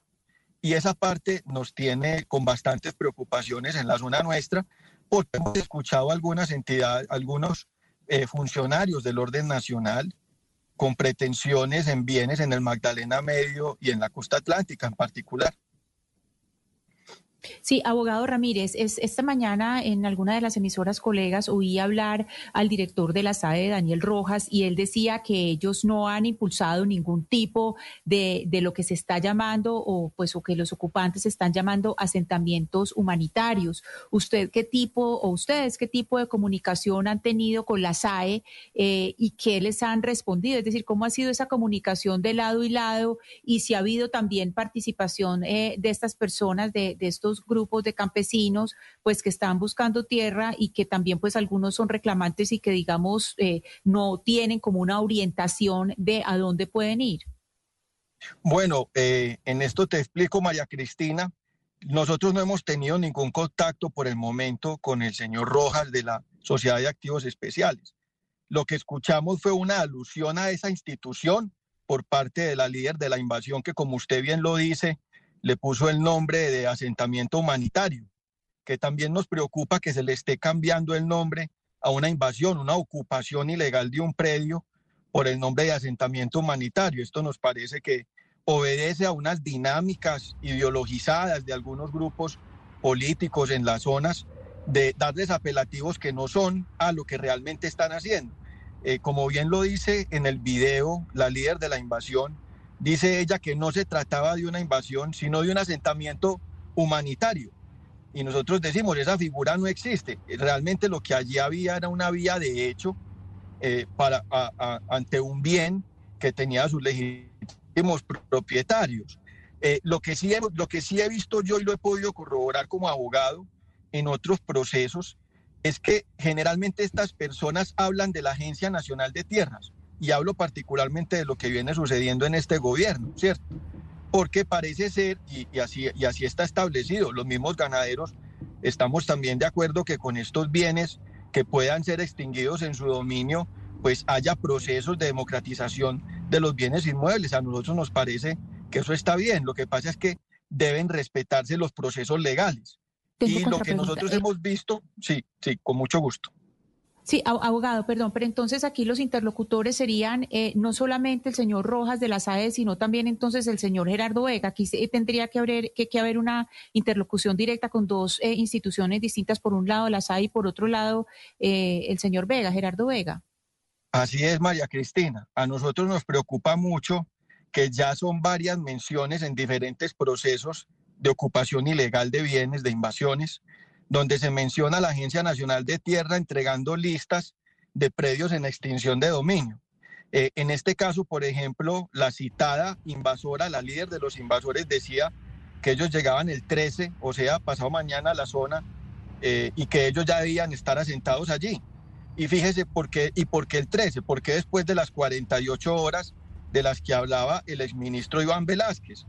Bueno, ¿y por qué también hablan con Gerardo Vega en la Agencia Nacional de Tierras, quien tiene un precedente gravísimo en mi, en mi concepto? Yo conocí un caso en el año 2014 de unas invasiones donde los invasores eh, ah, también hablaban de su nombre, en ese caso eh, como parte de un colectivo, no como funcionario público. Y, y otra vez lo volvemos a ver allí actuando detrás. No sabemos si sea cierto y verídico lo que está diciendo la señora que lideró la ocupación ilegal del predio, pero por supuesto esperaremos a las acciones penales para ver si se producen las compulsas disciplinarias y penales, porque nos parece gravísimo que se esté vinculando a entidades del orden nacional detrás de estos actos. Pero entonces, abogado, usted lo que está queriendo decir es que acá estamos viendo un modus, un modus operandi en donde estamos aplicando ese viejo dicho popular que es mejor pedir perdón que pedir permiso. Entonces, se está entrando se está entrando y, si, y, miran a ver si se puede entrar y después eh, se pide perdón si es que tenían todas las cosas en regla. Esto con la anuencia, es decir, con el permiso de las autoridades que hoy están en el Ejecutivo, es lo que ustedes están denunciando. Y es que tanto la SAE como la Agencia Nacional de Tierras está permitiendo que estos grupos utilicen ese modus operandi de que entren a las tierras, miren a ver si sí pueden y si, y si no podían, piden perdón y en este momento cuentan con la autorización de las autoridades. Pues Camila, mal haríamos nosotros decir que así fue. Esto tendrá que ser sujeto de procesos penales y si en efecto se, se corrobora ese testimonio de las compulsas penales y disciplinarias. Lo que dicen los ocupantes ilegales es eso, que, la Agencia Nacional de Tierra les había entregado un listado de bienes de la Sociedad de Activos Especiales dentro del cual estaba ese bien. Eso es lo que ellos dicen. Esto tendrá que ser objeto de corroboración en el proceso penal contra, la, contra quien lideraba la invasión del predio, ¿cierto? Nosotros esperamos que, que pase el proceso y que allí se confirme o definitivamente pues quede esto eh, resuelto, porque nos preocupa mucho que en otros casos que ha atendido mi oficina de abogados, también hemos encontrado detrás a, funcionarios de la Agencia Nacional de Tierras prometiéndoles a los pobladores la entrega de bienes en extinción de dominio. Entonces, esa es la parte preocupante acá. Y, hay que ser muy claros también para toda la audiencia, y es que estos procesos de ocupación ilegal cuando se da sobre bienes inmuebles rurales tienen una grabación punitiva. Y nosotros nos preocupa mucho que las autoridades no hagan hincapié en lo que significa ese proceso de invasión. Como usted lo dice, uno no puede salir y pedir perdón, y, qué pena. No, esto tiene unas consecuencias legales y es muy importante que las autoridades no fomenten las vías de hecho y más bien adviertan las consecuencias legales en que pueden incurrir de hacerlo, ¿cierto? Sería muy importante que hubiese un consenso, por eso eh, nosotros acudimos a la solidaridad de las brigadas de solidaridad ganadera, que ha venido fomentando la federación con los comités ganaderos en la región. Y la verdad hemos recibido una participación acuciosa de todos los ganaderos, particularmente en nuestra zona, por los procesos de invasión que hemos visto con antelación. Sí, abogado, precisamente sobre esa brigada de solidaridad ganadera quería preguntarle por qué tenemos entendido que ayer precisamente ustedes organizaron esa brigada de solidaridad para recuperar este predio en, en, Puerto Boyacá. Eh, ¿Cómo funciona este tema? ¿Cómo está funcionando y qué lograron eh, ayer con todo con toda esta eh, estrategia solidaria que ustedes organizaron? Pues lo primero es que nosotros nos sentimos muy satisfechos con la convocatoria que se logró hacer. Nosotros vimos actuando a Fedegan, convocando toda la solidaridad de los diferentes agremiados en la región, de los comités de ganaderos, del Comité de Ganaderos de Puerto Boyacá en Azoregán, del Comité de Ganaderos de La Dorada, del Comité de Ganaderos de Puerto Berrío, el Comité de Ganaderos de Cimitarra.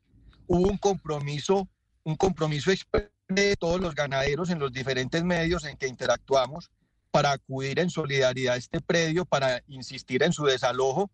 Encontramos que gracias a que las autoridades actuaron, la fuerza pública, la policía, por supuesto por las querellas que interpuso la propietaria del predio, eh, nosotros cuando ya llegaron todos los, los miembros de los ganaderos de los comités, pues ya se había desalojado el predio y es la primera, la primera vez que esto sucede y agradecemos a todos los convocados y a todos quienes asistieron a esta brigada de solidaridad ganadera, porque realmente se comprueba que es un mecanismo para que todos nos unamos y en solidaridad cada uno con, con los ganaderos agremiados y evitemos este tipo de vías de hecho.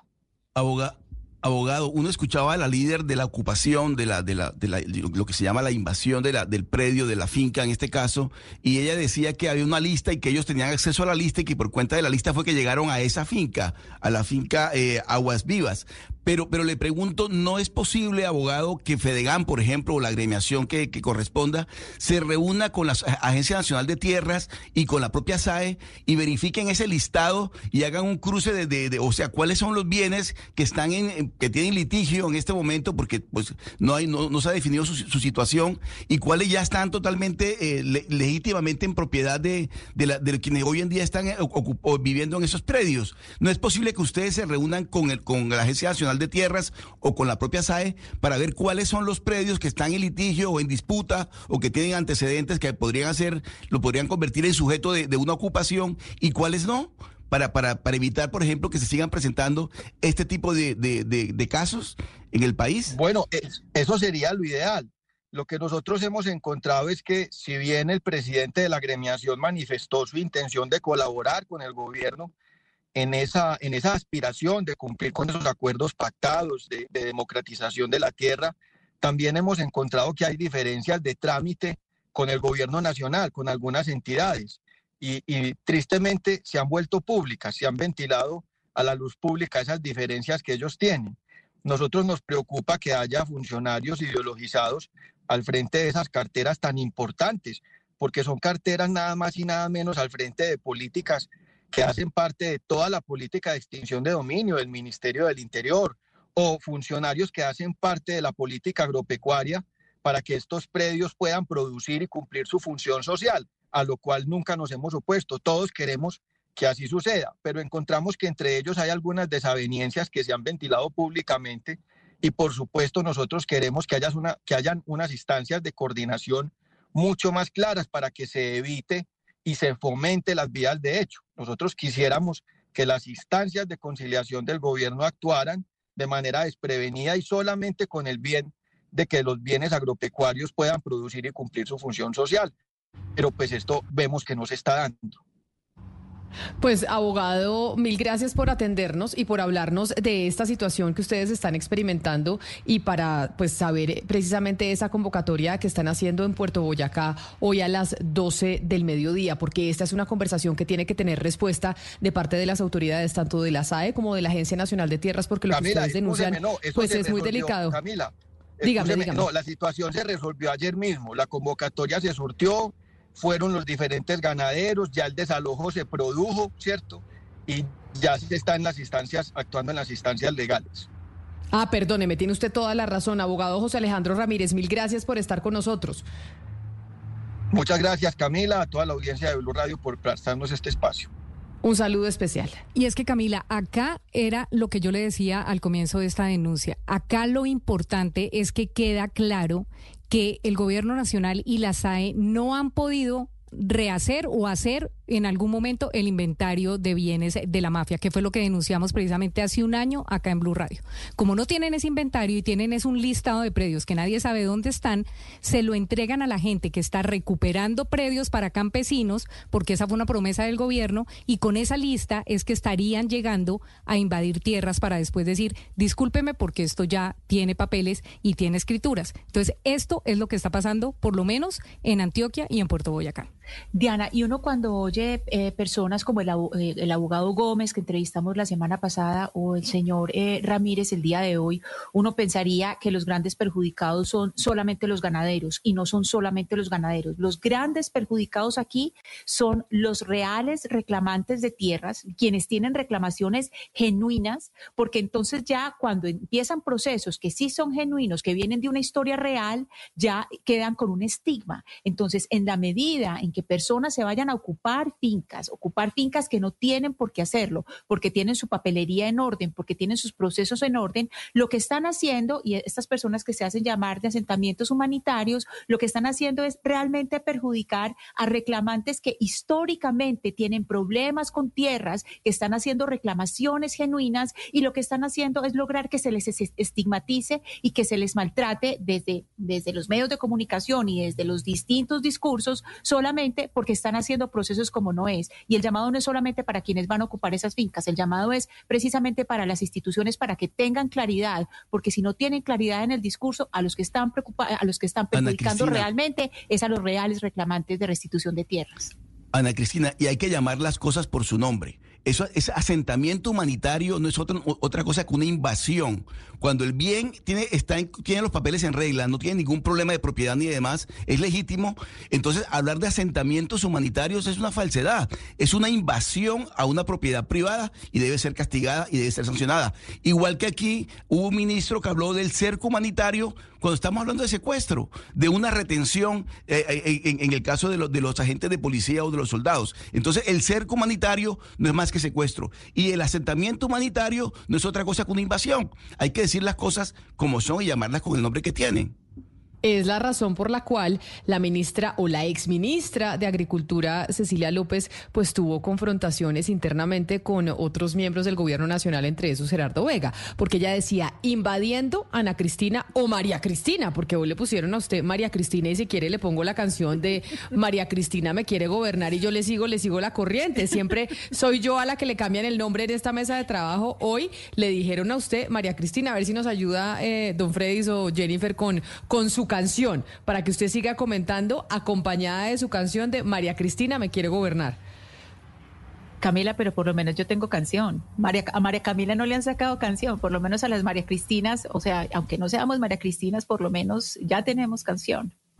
Usted está, eh, usted tiene canción, pero Ana Cristina no tiene. María Cristina sí, Ana Cristina no. Sí, pero pues eh, podemos oír esa. Camila, eh, volviendo al tema, eh, mientras nos ponen la canción, es muy importante decir que aquí hay procesos que son reales y lo que hay que mirar caso por caso son los contextos. Cuando estamos hablando de fincas ocupadas, hay que hablar primero de los contextos de cada finca. Y le seguimos la corriente. Hoy le seguí la corriente al doctor Ramírez todo el tiempo. Me dijo todo el día María Cristina y, bueno, yo le sigo la corriente.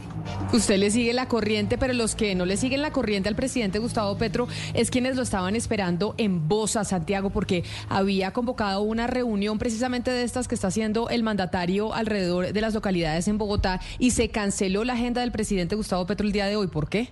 Sí, señora Camila, muy buenos días. Desde Palacio Nareño indican que el presidente Gustavo Petro tendrá hoy agenda privada de gobierno y por eso se cancela esta jornada que usted sabe han llamado de presidencia el gobierno con el pueblo. Estaba programada para hoy en Bosa, en el Coliseo La Palestina, allí en el suroccidente de Bogotá. Estaban convocando a la gente a llegar a partir de las 3 de la tarde, pero lo que nos confirman también es que por ese cambio en la agenda del presidente, pues ya no se va a realizar la jornada. Ya está circulando un aviso de la Consejería para las Regiones en donde dice textualmente, debido a ajustes en las agendas, el evento de gobierno con el pueblo en voz ha sido reprogramado para una fecha que anunciaremos próximamente. Así que el presidente Gustavo Petro hoy eh, nuevamente hace cambios en su agenda y atenderá asuntos privados, Camila. Entonces el presidente no irá. ¿Cuánta gente se queda esperándolo, eh, Santiago? ¿Sabe? Porque ya estaban programados pues toda la gente en Bosa para recibirlo y esto es un evento que requiere una logística. ¿Sabemos por qué hay reunión eh, privada de gobierno? ¿Tendrá reuniones con algunos ministros o, o, cuál es la razón? No, no tenemos ninguna información de esa agenda privada. Pues mire, Camila, ya el presidente Gustavo Petro sobre lo que usted me pregunta de la asistencia este iba a ser el cuarto, ya ha realizado jornadas en Suba, Kennedy y en Engativá. Eh, por ejemplo, en el de Kennedy eh, hubo muy, muy pocas personas, tal vez cerca de 100 personas, pero el de Suba de la semana pasada sí fue un coliseo que, que estaba lleno, que podía haber más de, más de mil personas. Bueno, pues se cancela la agenda del presidente Gustavo Petro el día de hoy. Gracias, Santiago, por la información que nos llega precisamente desde Palacio de Nariño. Pero vamos con información que tiene que ver con el eclipse, porque acuérdense que tenemos este fin de semana, el 14, sábado 14 de octubre, desde las 11.48 minutos de la mañana hasta las 3 y 15 de la tarde, un eclipse anular de sol. La fase máxima de este eclipse va a ser a la 1 y 36 de la tarde. Ahí es donde todo va a estar oscuro y solo se va a ver ese aro de luz alrededor de la luna. Y por esa razón, como estábamos mencionando ayer, es muy importante que tengamos cuidado con los ojos, que no nos vayamos a poner a mirar de frente para el sol y para la luna, porque puede tener consecuencias irreversibles. De hecho, estamos en comunicación con la doctora Viviana Liliana Vera, que es médica cirujana y especialista en oftalmología de la Universidad Universidad Nacional. Doctora Vera, bienvenida, mil gracias por atendernos. Hola, buenas tardes. Muchas gracias por la invitación. Este anuncio que le estamos haciendo a los oyentes o esta alerta tal vez tiene mucha mayor credibilidad si lo dice alguien eh, como usted, doctora Vera, que es eh, precisamente la presidenta del Consejo Directivo del Instituto Nacional de Oftalmología en nuestro país. ¿Cuáles son las precauciones que tenemos que tener este sábado, tanto adultos como niños, frente al eclipse anular? Bueno, sí, mira, esto es muy importante para que todos los oyentes lo entiendan, lo difundan, lo socialicen, porque vamos a tener un fenómeno universal que es maravilloso. Obviamente vamos a estar con solamente una corona visible del sol pero esta corona va a tener una incidencia muy, muy fuerte de los rayos ultravioleta y los rayos infrarrojos, los cuales no son procesados, metabolizados, ni son capaces de ser vistos por el ojo humano, porque sale del rango de la luz visible y no tenemos cómo protegernos de estos rayos. Entonces, lo importante es que quede en la conciencia de las personas de que si miran directamente este fenómeno sin protección y sin los filtros adecuados, pueden haber daños a nivel de la retina en un centro, en el centro de la retina que se llama la mácula, y pueden haber una serie de cambios fotoquímicos, térmicos, una disrupción del tejido, lo cual genera un daño que puede ser desde leve hasta severo en la agudeza visual. Pueden haber cambios en la, ¿sí? Doctora Vera, ¿cómo eh, le podemos explicar a la gente de una manera fácil cuáles son el, tipo de gafas o las características de, las, de los objetos con los cuales sí pueden observar el eclipse y por cuánto tiempo? Que sea fácil, que sea de, de fácil entendimiento para todo el mundo. Pues mira, lo más fácil es conseguir las gafas que tienen los filtros garantizados. Son filtros aluminizados que vienen con una eh, garantía que es una certificación ISO, que es la 12312 rayados del 2015, que esto es una certificación que viene desde mucho tiempo atrás, antes del 2015 incluso se venía en investigación y ya se estableció a partir del 2015, esto no es solo en Colombia, es que los, los eclipses se ven en todo el mundo. Entonces, estos filtros han sido comprobados y probados de que protegen el centro de la retina, como dije, la mácula, para evitar estos trastornos a nivel de la agudeza visual. Estos trastornos pueden ir desde leves hasta muy severos y pueden ser hasta cegueras centrales que son irreversibles. Lo más importante es que compren estas gafas en sitios garantizados como clínicas oftalmológicas. La Sociedad Colombiana de Oftalmología también los está distribuyendo y eh, también algunas ópticas y en el planetario. Eh, obviamente no es bueno utilizar filtros, esos mitos que la gente tiene de que utilicemos gafas de sol común y corriente, porque estas no están, digamos, potencializadas para bloquear esta serie de rayos infrarrojos y ultravioletas. Tampoco se pueden utilizar radiografías de las convencionales, tampoco CDs ni DVDs, tampoco los filtros polarizados, tampoco se pueden usar una gafa de sol sobre otra gafa de sol, porque he visto algunas personas que dicen, no, yo me pongo cinco gafas de sol y ya me protejo. Eso todo son mentiras y son mitos.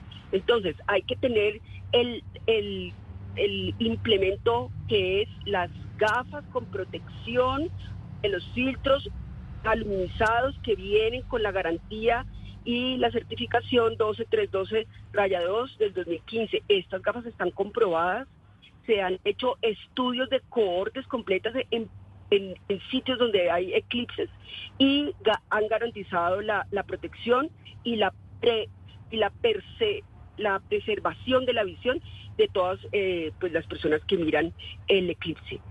Doctora, pero entonces... Entre menos tiempo, entre menos tiempo se se, mire el eclipse, pues más se protege. O sea, tampoco son cuatro horas todo el mundo mirando con tortícolis espasmódica arriba. No, hay que hacer una visión directa, pero por cortos periodos de tiempo. Esa es la recomendación de la Sociedad Colombiana de Oftalmología. No es que nos perdamos el fenómeno, porque esto obviamente va a ser maravilloso pero es eh, por cortos periodos de tiempo y hay personas incluso que, que no deberían mirarlo. Por ejemplo, los que los que tienen enfermedades en la retina previamente establecidas, las personas que de pronto han sido operadas ya de su cristalino y tienen lentes intraoculares que no tienen los filtros necesarios para eh, ayudar, porque es que el ojo naturalmente también tiene filtros intrínsecamente en la córnea, en el cristalino, en el, en el vitrio. Hay filtros que también bloquean un poco estos, estos rayos. Pero si ya no tienen, no tienen estos, eh, el cristalino, pues yo aconsejaría desde desde todo el conocimiento oftalmológico que no lo que no lo miren. Ahora lo otro importante son los niños. Los niños son muy muy muy vulnerables. Hay que tener una responsabilidad muy grande con la población infantil porque además es un día festivo, es un sábado de puente, es el, casi que el final del, de la semana de receso escolar. Van a haber muchos niños en la calle, es la feria del Salón del Oso y la Fantasía, la Sofa en Corferias. Hay muchos eventos que se están planeando ese día, entonces la recomendación es que a los niños, por favor, eh, es mejor eh, cuidarlos muchísimo, que tengan sus gafas desde el principio hasta el fin del evento, así no hagamos la visualización directa del evento. Es decir, es decir, doctora, déjeme la interrumpo para poder finalizar, y es, los niños y los adultos, es mejor que si salen de casa entre las 11 y 48 y las 3 y pico que dura el fenómeno, no salgan de la casa sin esas gafas especiales. Así es, si van a estar en calle y de todas formas los niños son bastante curiosos, obviamente, esto es un fenómeno, imagínate que nunca han visto, que ni se lo imaginan, entonces obviamente que salen de su casa con la protección adecuada y así pues evitamos consecuencias graves eh, a largo plazo. Pues doctora, mil gracias por habernos atendido el día de hoy, doctora Liliana Vera, por haber estado hoy haciendo esta alerta sobre este fenómeno que vamos a vivir el eh, sábado 14 de octubre, pero que tenemos que cuidarnos los ojos. Feliz tarde. Así es, bueno, muchas gracias. Feliz tarde a todos. Gracias a todos. Gracias. Llega el mediodía. Y en Mañanas Blue continúa el análisis y el debate. Dirige Camila Zuluaga.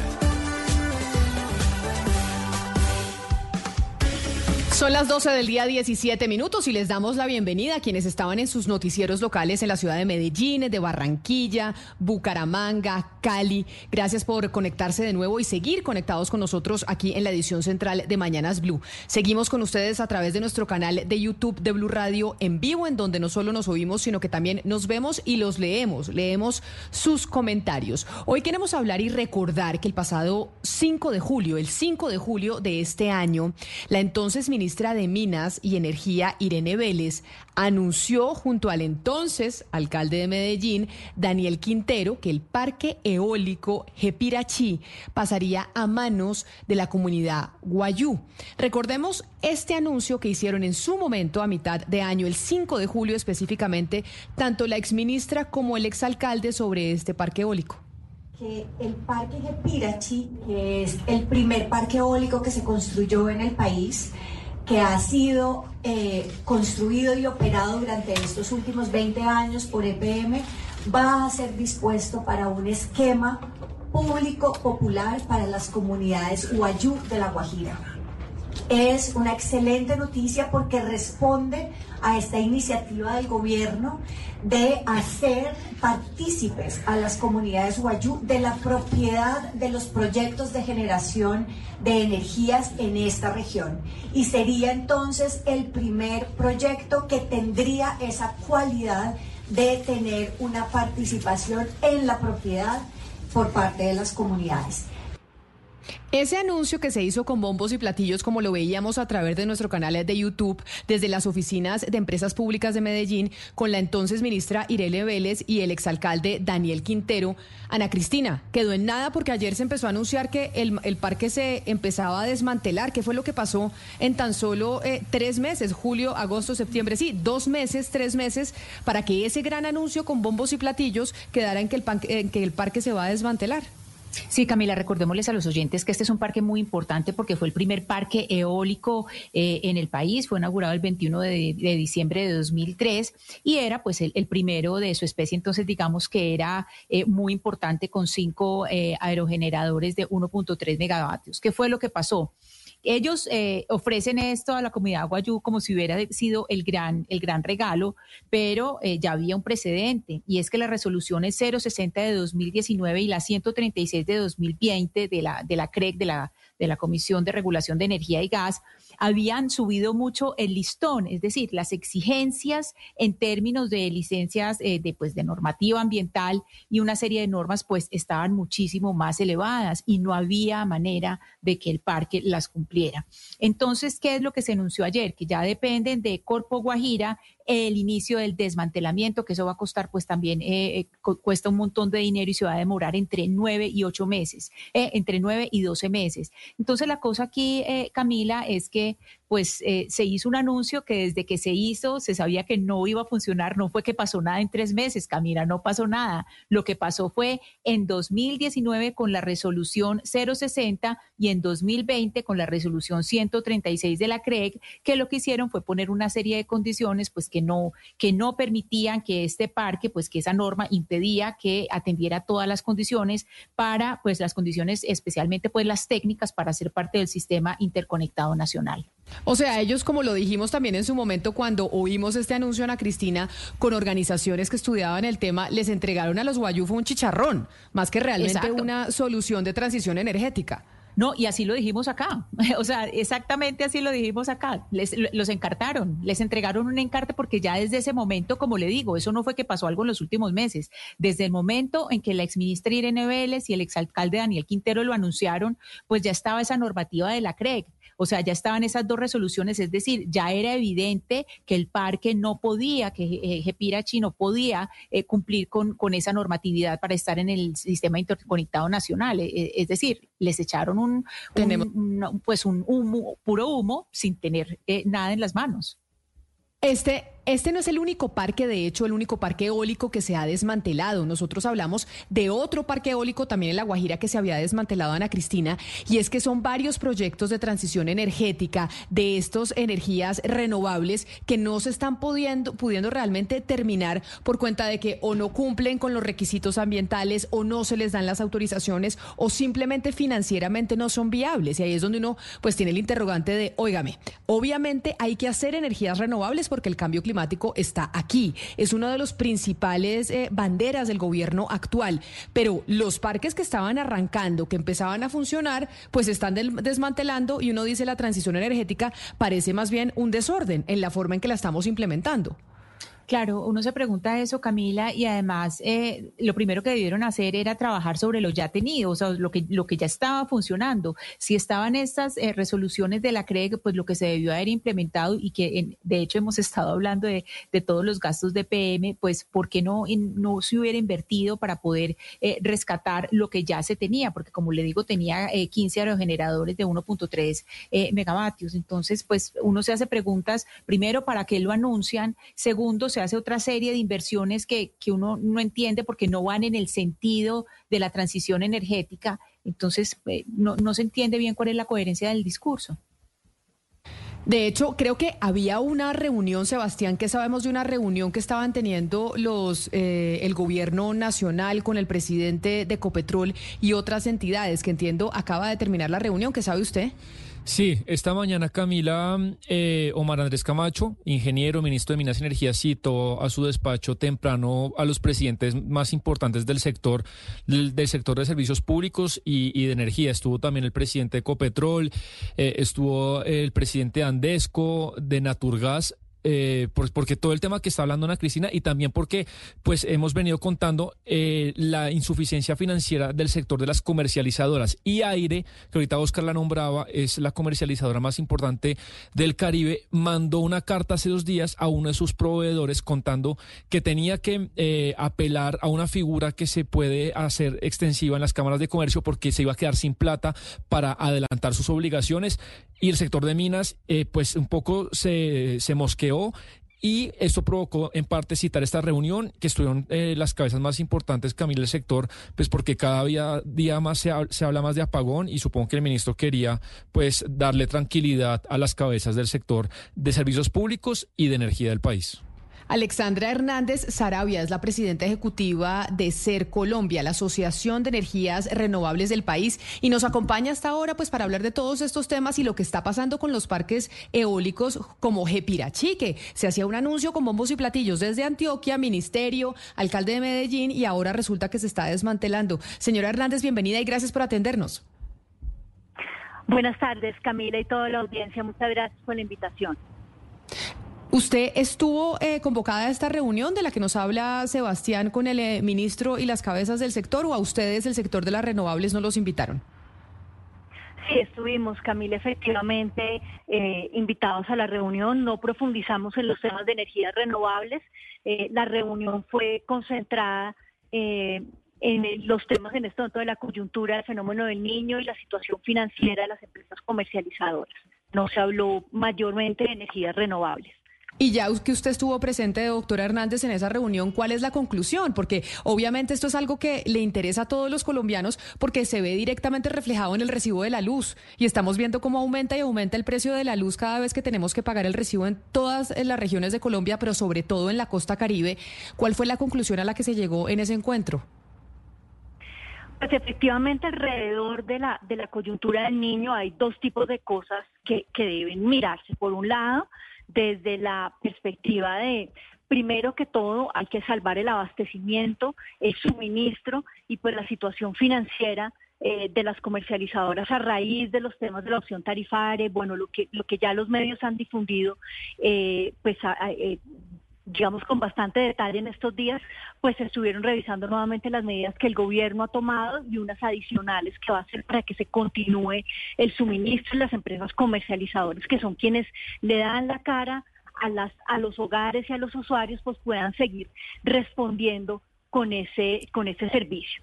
Eh, el segundo tema, pues a nivel de coyuntura, también es empezar a trabajar todos los temas de campañas de, de, uso racional y eficiencia y de ahorro en las casas y los incentivos que se, que se deben dar para ello, además de la concientización, porque pues finalmente estamos en este momento atravesando pues un fenómeno de niño eh, y hay que generar esa conciencia en los hogares y de nuevo garantizar eh, esta, la, prestación del servicio y pues evitar pues, que se quiebre el sector.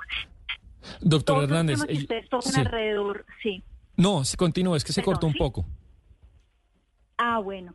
A partir, el, el otro elemento importante para tocar, pues ya es uno de mediano plazo alrededor de las energías renovables y un poco de los de los de los de los ahorros eh, y cómo abaratar el costo de la energía.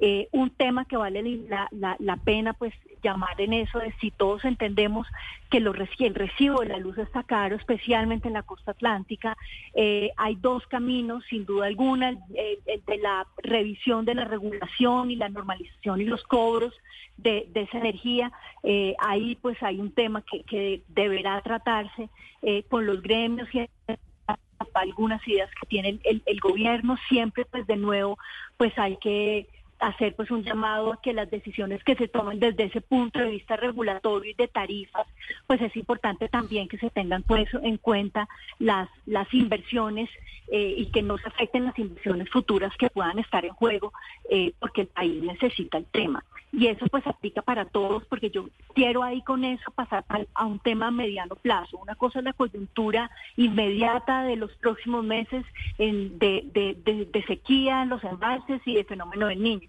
Pero hay un tema que en el que yo quiero hacer énfasis en este momento y es el problema de mediano plazo, de tres años. El problema de fondo en esto que tenemos que pensar como país es ¿Qué vamos a hacer a partir del año 2026, 2027, donde va a faltar energía? El consumo está creciendo tres veces más de lo que crece la capacidad de generación de energía. Se necesita que entren nuevos eh, nuevos eh, parques generadores de energía eléctrica porque las cifras del gobierno indican que a la vuelta de tres años, si no entran esos, esa nueva capacidad de generación, vamos a tener un déficit permanente de energía con o sin fenómeno de niño, llueva o no llueva, ya va a faltar. Y es que, por eso es importante que entren los proyectos. No, y, además no solo usted, sino la mayoría de las cabezas eh, gremiales y personas más importantes han pasado, créame, en estos micrófonos en las últimas semanas y desde su punto de vista cada uno expresa una preocupación. Y por eso le quería preguntar y volver a insistir eh, en el tema de la reunión de esta, de esta mañana. Yo sé que cada uno de ustedes responde por su gremio, lo tengo muy claro, pero ¿cuál es la sensación? No sé si nos puede compartir un poco la sensación del sector, si salieron con, con más preocupados del despacho del ministro después de la reunión, ¿qué pasa? ¿Cuál es como la sensación que quedó en ustedes después de hablar con él? Pues en este momento nosotros seguimos con la esperanza de que de seguir trabajando articuladamente y que puedan y que puedan eh, pues tomarse las medidas rápido para que puedan de nuevo salvarse y atender la coyuntura, pero además atender esta necesidad de mediano y largo plazo en señales. Acordamos en que vamos a conocer y a, entrar rápidamente en, en, las discusiones de qué es lo que está pensando el gobierno en ajustes en materia de, tarifas, desde la perspectiva del sector, pues de, todos los sectores privados, pues que puedan ser eh, eh, unas, unas medidas que sigan alentando las inversiones que se necesitan para atender a la vuelta de dos años pues esas necesidades de los colombianos eh, y en fin llegar un llanito en complemento con otras medidas que se que se van a dar pero de nuevo pues digamos no no no no entraría pues en, mayor detalle porque tampoco se entró en mayor detalle de las medidas siguientes que se evaluaron. Se, pusieron sobre la baraja eh, diferentes alternativas, los gremios desde diferentes perspectivas, desde la generación, desde la distribución eh, y pues el, el, gobierno, pero no se tomaron por ahora decisiones adicionales a las anunciadas en los en los en los decretos y resoluciones que se expidieron esta semana. Señora Alexandra Hernández, un tema es el de las tarifas y el de la carga impositiva que ya eh, mencionábamos, pero hay otro tema que es la narrativa en contra de los combustibles fósiles. Y por eso, además, entendiendo que usted viene eh, del sector de los combustibles fósiles, yo quisiera que usted nos dijera cómo esa narrativa contra los combustibles fósiles está, y la explotación para combustibles fósiles está afectando el desarrollo de los proyectos de energías renovables o eh, tal vez preguntándoselo de otra manera, ¿Qué tanto dependen los proyectos de energía renovables de que sigamos teniendo combustibles fósiles o por lo menos los ingresos que ellos generan? Más que, por supuesto, se, se van a necesitar los recursos para seguir apalancando y construyendo la infraestructura y todas las inversiones, en, al menos en el componente estatal que necesita recursos fiscales. Yo quiero hacer un llamado al tema y es que creo que es, si el problema en este momento de, da la vuelta de tres años es que se. Doctora Hernández. Doctora Hernández. Bueno, tenemos problemas en la comunicación con la doctora Hernández, que es, seguramente está en su teléfono celular por cuenta de que estaba retirándose de esa reunión con el gobierno nacional. A ver si podemos eh, volver a contactarla y mejorar la comunicación, porque es importante esa respuesta que le, que, pues, a la pregunta que usted le hace, Claudia y es, eh, pues ella viene de un sector que es el sector tradicional y que migró a las eólicas, que es lo que, y a las, y a las renovables, que es lo que se busca finalmente como país, pero no parece que se esté haciendo de forma ordenada ni que vaya a ser viable por cómo se está manejando hasta el momento. Sí, es que el sentido de la pregunta, Camila, está eh, basándome en unas declaraciones que le oí hace unas semanas al ministro de Minas y también al presidente de la Agencia de Hidrocarburos en el marco del Congreso Nacional de Minería, donde ellos están hablando de eh, que van a sacar este proyecto de ley, van a presentar este proyecto de ley minera, van a sacar una lista de minerales que son los importantes para la transición energética, pero eso no está muy en coherencia con lo que las energías eh, renovables requieren requieren en materia de insumos de minerales para poder eh, hacer que esos proyectos funcionen, funcionen y que además sean costo eficientes. Creo que ya tenemos de nuevo a la señora Hernández. No sé si usted quiere que le, que le reformule la pregunta o, o, No, no, no. Yo creo que sigamos y yo creo que cierro la idea con decir me parece innecesario el debate de que tengan en este momento que cerrarse alternativas de energía porque realmente en este momento todo se va a necesitar. O sea, el país no está si el problema es ampliar la, oferta de energía, en este momento el país no está en capacidad de cerrar una fuente u otra, todas se necesitan. Cada tipo de energía tiene su atributo, su cualidad. Eh, las fósiles tienen una confiabilidad, las renovables tienen tres elementos que son necesarios eh, e indispensables para el futuro. El primero es que pues, es, un, es un energético, una alternativa energética baja en emisiones perfecto para los objetivos de cambio climático y reducción y mejoramiento de la calidad de aire y, cambio climático. El segundo, los precios, tiene una capacidad de ofrecer entrar a unas tarifas competitivas para el bolsillo de los hogares. Y el tercero, los tiempos de construcción, porque de nuevo yo quiero acá seguir insistiendo que lo que se, se nos está es acabando el tiempo para que entren los nuevos proyectos y puedan atenderse a las necesidades de los colombianos. Entonces, en ese orden de ideas, los tres atributos importantes que tienen las renovables pueden ser una salida importante. No es la discusión de cómo dejan de producirse y cerrarse plantas térmicas. esa no es la discusión.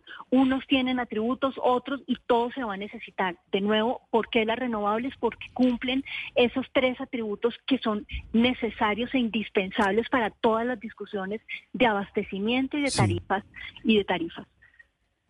Doctor Hernández, permítame, y, nuevamente le retomo el tema de la coyuntura, y se lo pregunto porque, porque se conoció precisamente en estos días la carta de aire de la empresa Aire a la Cámara de Comercio de Barranquilla, diciendo cuál era su, situación financiera en este momento, que es bastante complicada. ¿Cuál es, doctor Hernández, la situación real de las, de las comercializadoras de energía en Colombia en estos momentos? Es decir, ¿qué tan precaria, qué tan crítica es?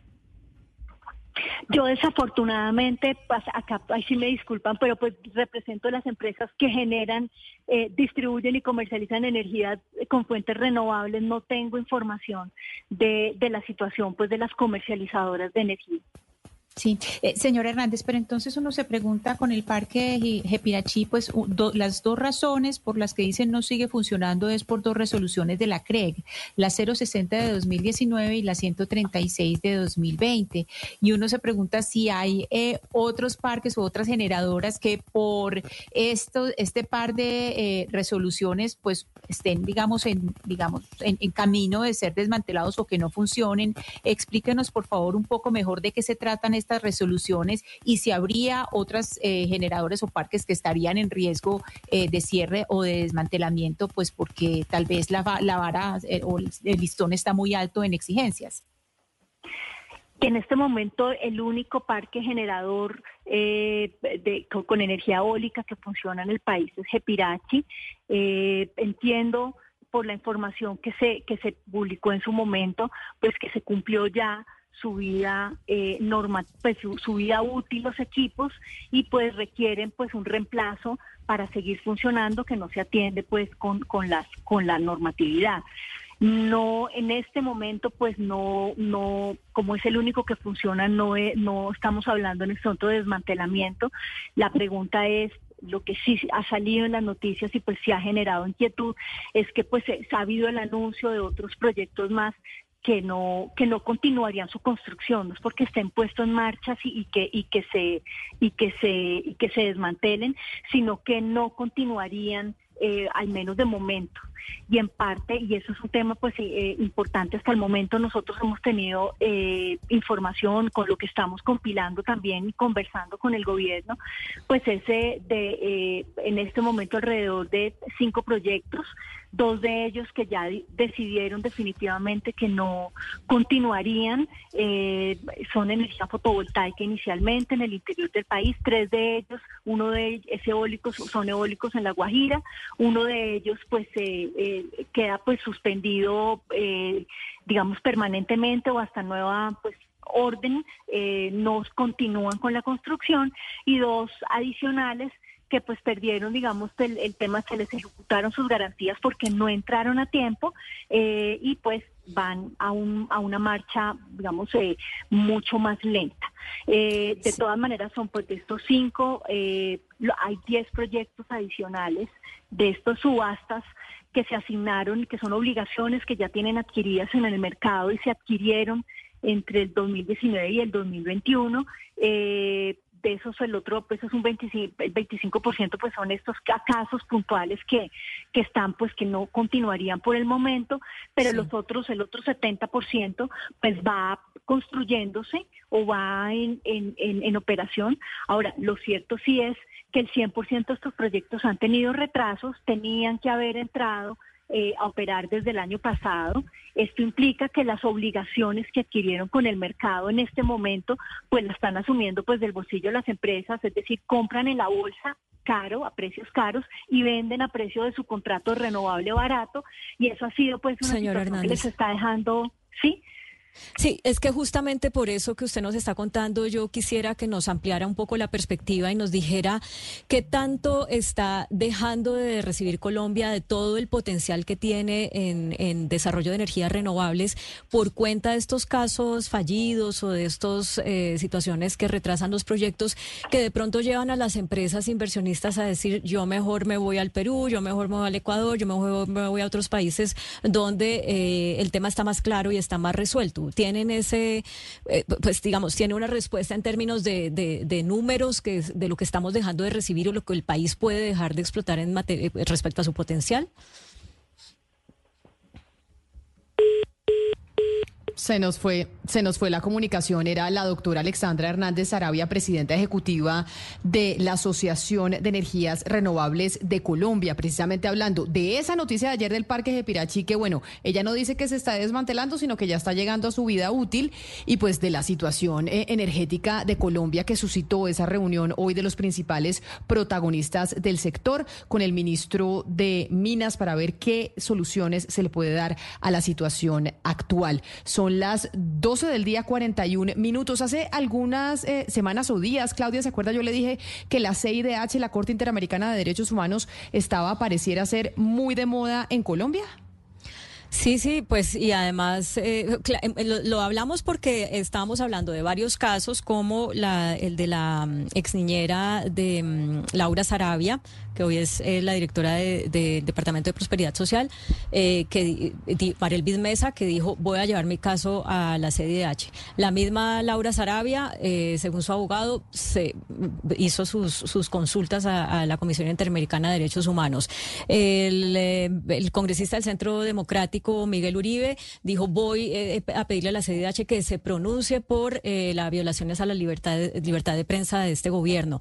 Eh, entonces cada vez vemos más personas con ese liderazgo diciendo tomando esas decisiones que de alguna manera la lectura que arroja es, pues no confían en la justicia en Colombia, porque como nos explicaba eh, una, una persona que entrevistamos en ese momento, pues la CDH entra a, trabajar cuando en el país no han, no han jugado su rol los organismos de justicia. Pues el presidente de la CIDH está precisamente en estos momentos en Colombia y me place saludarlo y que se sume a estos micrófonos de Mañanas Blue, doctor eh, Ricardo Pérez Manrique. Gracias por acompañarnos y bienvenido.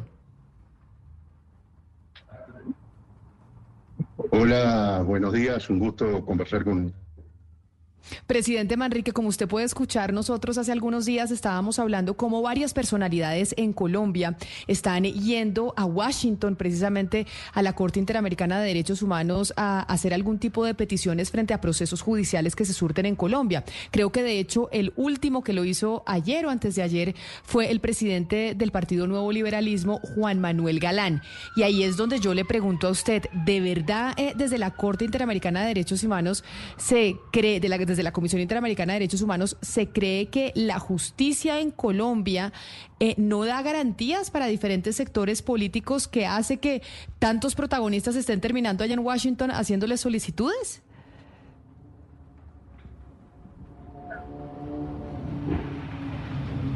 Me parece necesario hacer alguna aclaración. El sistema interamericano de derechos humanos está, que aplica la Comisión Americana sobre Derechos, eh, tiene, uno es la Comisión Interamericana de Derechos Humanos, y otro es la Corte Interamericana de Derechos Humanos. Yo soy presidente no de la Comisión Interamericana de Derechos Humanos, Cana de Derechos Humanos. Eh, en el sistema interamericano, eh, todas las denuncias y todos los pedidos, eh, por ejemplo, de medidas cautelares, deben ser iniciados ante la Comisión Interamericana de Derechos Humanos que tiene su sede en Washington. la Corte Interamericana de Derechos Humanos tiene su sede en San José de Costa Rica.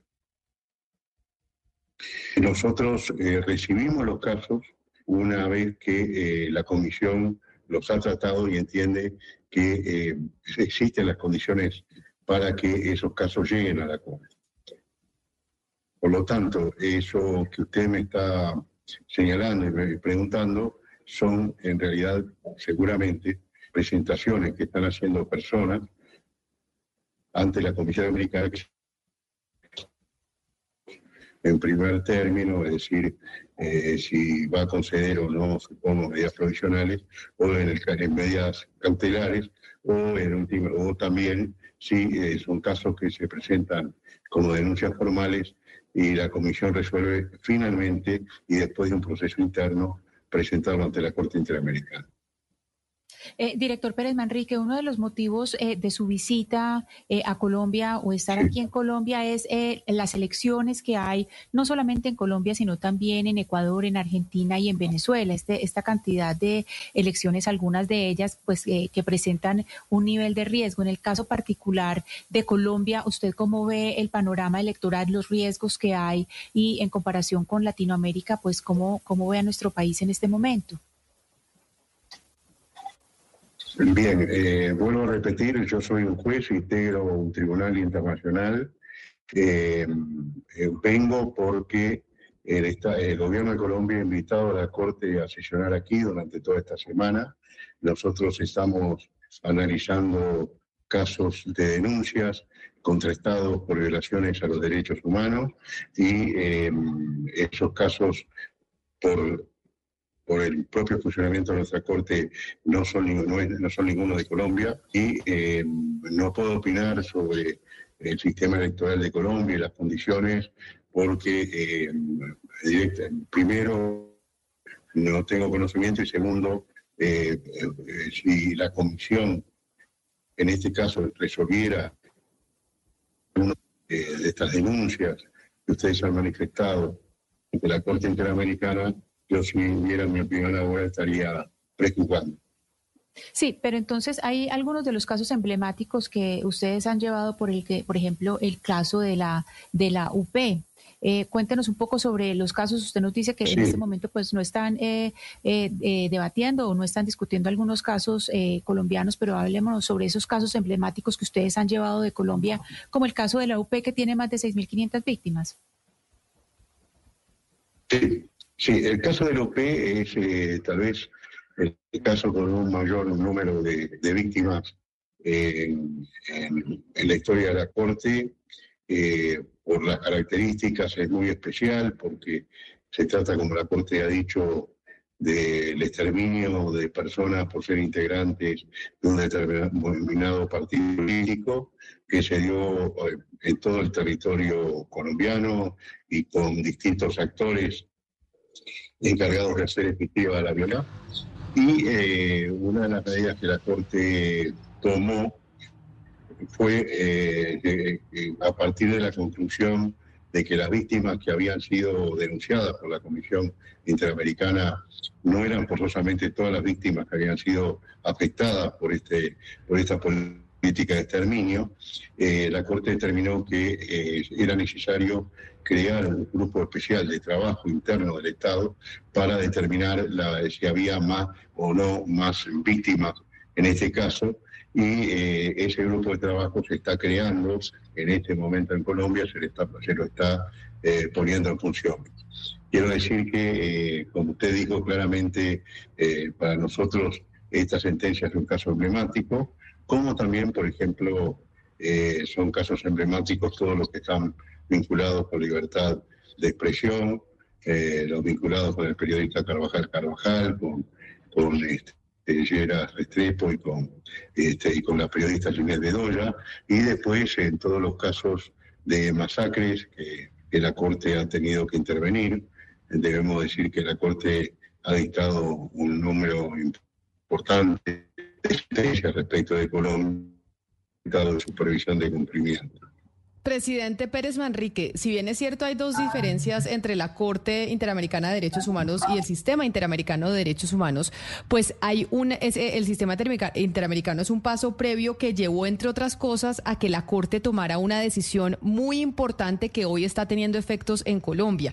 Le estoy hablando de la decisión en el caso del presidente Gustavo Petro cuando llevó eh, su caso a tribunales internacionales porque la Procuraduría General de la Nación lo destituyó y la Corte eh, de decidió y casi que dio la orden que no se podía destituir eh, judicialmente o un ente de control no podía destituir a una persona que había sido elegida por el constituyente primario, es decir, por voto popular. Esa decisión de la Corte hoy pues tiene en eh, varios enfrentamientos a distintas instituciones en Colombia a la Procuraduría, con el Consejo de Estado, a la Presidencia de la República, bajo hoy el mandato del presidente Gustavo Petro, quien le dice a la Procuraduría, usted no puede destituir. Y sin embargo, la Procuraduría dice, yo sí puedo, y el Consejo de Estado tiene que definir. Y ese rifirrafe y enfrentamiento en distintas, eh, entre distintas instituciones que generó un fallo de la Corte es lo que incluso ha hecho que varios actores en Colombia terminen en la Comisión Interamericana en Washington poniendo pues algún tipo eh, o solicitando algún tipo de medidas. ¿Ustedes desde la Corte pueden hacer un pronunciamiento sobre este enfrentamiento que hay entre instituciones en Colombia por cuenta de un fallo de ustedes? ¿Eso es factible? ¿Se puede hacer un pronunciamiento desde la entidad que usted preside?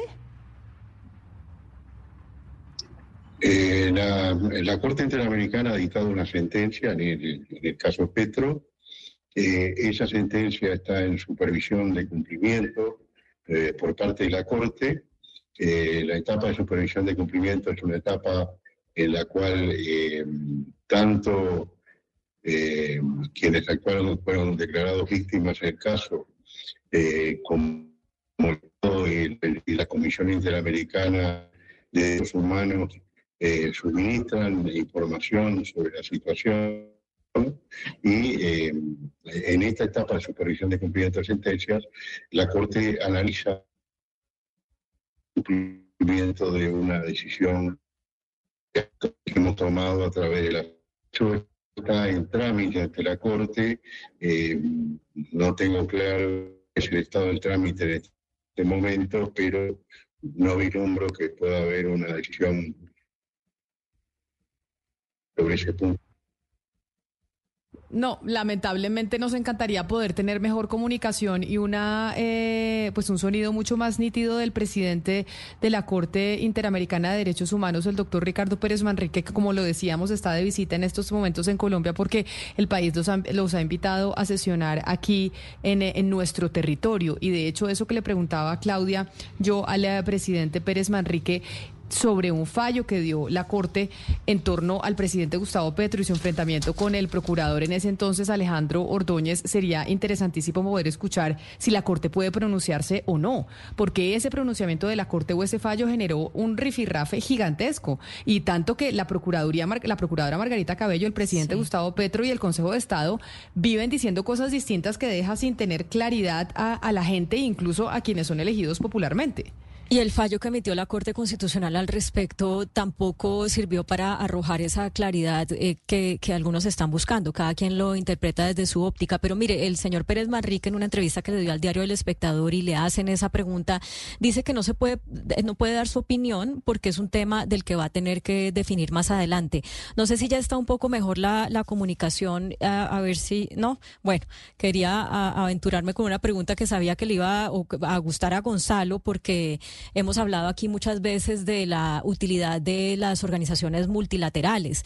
Y, fíjese Camila que uno dice, bueno, muy importante, por supuesto, los fallos que ha emitido la Corte en, casos como el de Ginette Bedoya, eh, digamos, lo, para lo que ha servido la Corte para, para que no se muera el caso de, la, eh, de la muerte de los líderes de la Unión Patriótica en Colombia y, e igual en otros países, pero también hay cosas ante las que la Corte pues se queda corta, eh, por ejemplo, en proteger la democracia, porque la Corte ha emitido fallos en el caso de Venezuela, en el caso de Nicaragua, y ahí tenemos esos países eh, que no viven en, democracia. O la Corte ha emitido fallos, por ejemplo, para proteger los derechos de mujeres que han sido llevadas a la cárcel en países de Centroamérica por abortar, y ahí sigue el aborto siendo eh, un delito eh, que, que, le acarrea penas de cárcel a las mujeres. Entonces, esto se enmarca dentro de esa discusión de para qué sirven estas organizaciones multilaterales y cómo hay que reformarlas, si es que ese es el consenso, para que puedan de verdad garantizar los derechos eh, que no pueden garantizar las justicias locales.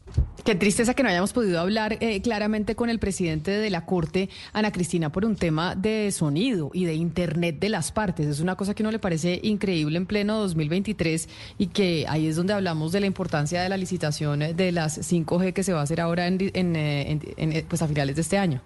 Sí, Camila, pero pues de todas las entrevistas desastrosas de sonido, esta sí estaba pues como en el primer lugar, estaba pésimo el sonido del, presidente de la Corte Internacional de Derechos Humanos, Ricardo Pérez Manrique. Mire, esta mañana en eh, la entrevista que publica el periódico El Espectador, él habla de un eh, tema muy interesante del que hablamos aquí con mucha frecuencia, Camila, y es lo que él llama la deriva autoritaria. Entonces él se refiere a Venezuela, a Nicaragua, y, dice pues que, Nicaragua tiene, está en este momento en un desacato clarísimo a las exigencias de la Convención Americana de Derechos Humanos. Entonces, por eso es que es tan importante que mire las elecciones de todos estos países por ese peligro de lo que él llama la deriva autoritaria. Retomamos, creo que esperemos que con mejor sonido la comunicación con el eh, presidente Pérez Manrique. Presidente, usted me estaba contestando la pregunta al tema que yo le contaba de, pues que usted debe conocerlo mejor que cualquiera de institucionalmente el lío que dejó ese fallo de la Corte, porque se están enfrentando Procuraduría, hay decisiones del Consejo de Estado, se pronuncia la Corte Constitucional, el presidente, y pues no hay claridad al respecto de qué es lo que se debe hacer en torno a ese tema. Bien, eh, yo lo que le respondía era que eh, la Corte ha dictado una sentencia, esa sentencia eh, no ha sido motivo de, ningún pedido de aclaración ni ampliación, tiene un texto y estamos al tanto de que hay todo un tema sobre interpretación de esa sentencia, estamos en proceso de supervisión de cumplimiento de sentencias y como yo dije hoy en un reportaje, eh, la Corte en el momento que se presente eh, la necesidad de resolver de qué manera Colombia está si está cumpliendo o no eh, la decisión de la Corte, ahí tendrá que tomar una decisión. O sea, ustedes sí se podrían pronunciar en el momento en que se los pidan. Nadie se los ha pedido en este momento, pero digamos, si la Procuraduría les solicitara, que es la que más afectada se ha visto en este tema, una aclaración sobre el fallo, ¿ustedes lo podrían dar? Bueno, eh, el tema es que eh, hay un proceso en el marco de la Corte Interamericana, ese proceso eh, tiene sus reglas y si, y si hay una presentación conforme a las reglas del proceso, la Corte estudiará el tema, pedirá los informes correspondientes y tomará en su momento una decisión. Eh, eso es lo que lo que le puedo decir y no puedo adelantar más por razones obvias, porque estoy llamado a decidir, soy una de las siete personas, seis, porque hay un juez colombiano que no interviene, llamados llamado a decidir sobre, sobre este tema, ¿sí? Es entendible perfectamente, presidente Ricardo Pérez Manrique, lo entendemos, sino que me parecía pertinente preguntárselo porque pues ahorita que estamos en elecciones, eh, pues ha habido mucha discusión sobre ese fallo y sobre cómo debe interpretarse. Me hubiera encantado tener mejor sonido con usted porque eran varias preguntas las que teníamos, pero pues le agradezco enormemente haber sacado el tiempo en medio de su apretada agenda aquí de visita en Colombia para hablar con nosotros. Muchas gracias, ha sido un placer conversar con ustedes lamentablemente la comunicación no ha sido la mejor. Muchísimas gracias y tengan ustedes muy buenas tardes.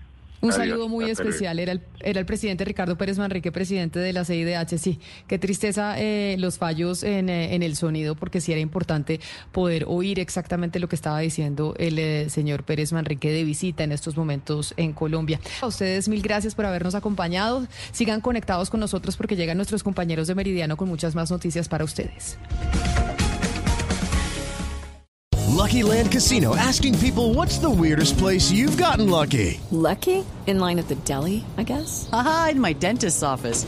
More than once, actually. Do I have to say? Yes, you do. In the car before my kids' PTA meeting. Really? Yes. Excuse me, what's the weirdest place you've gotten lucky? I never win and tell. Well, there you have it. You can get lucky anywhere playing at LuckyLandSlots.com. Play for free right now. Are you feeling lucky? No purchase necessary. Void where prohibited by law. 18 plus. Terms and conditions apply. See website for details.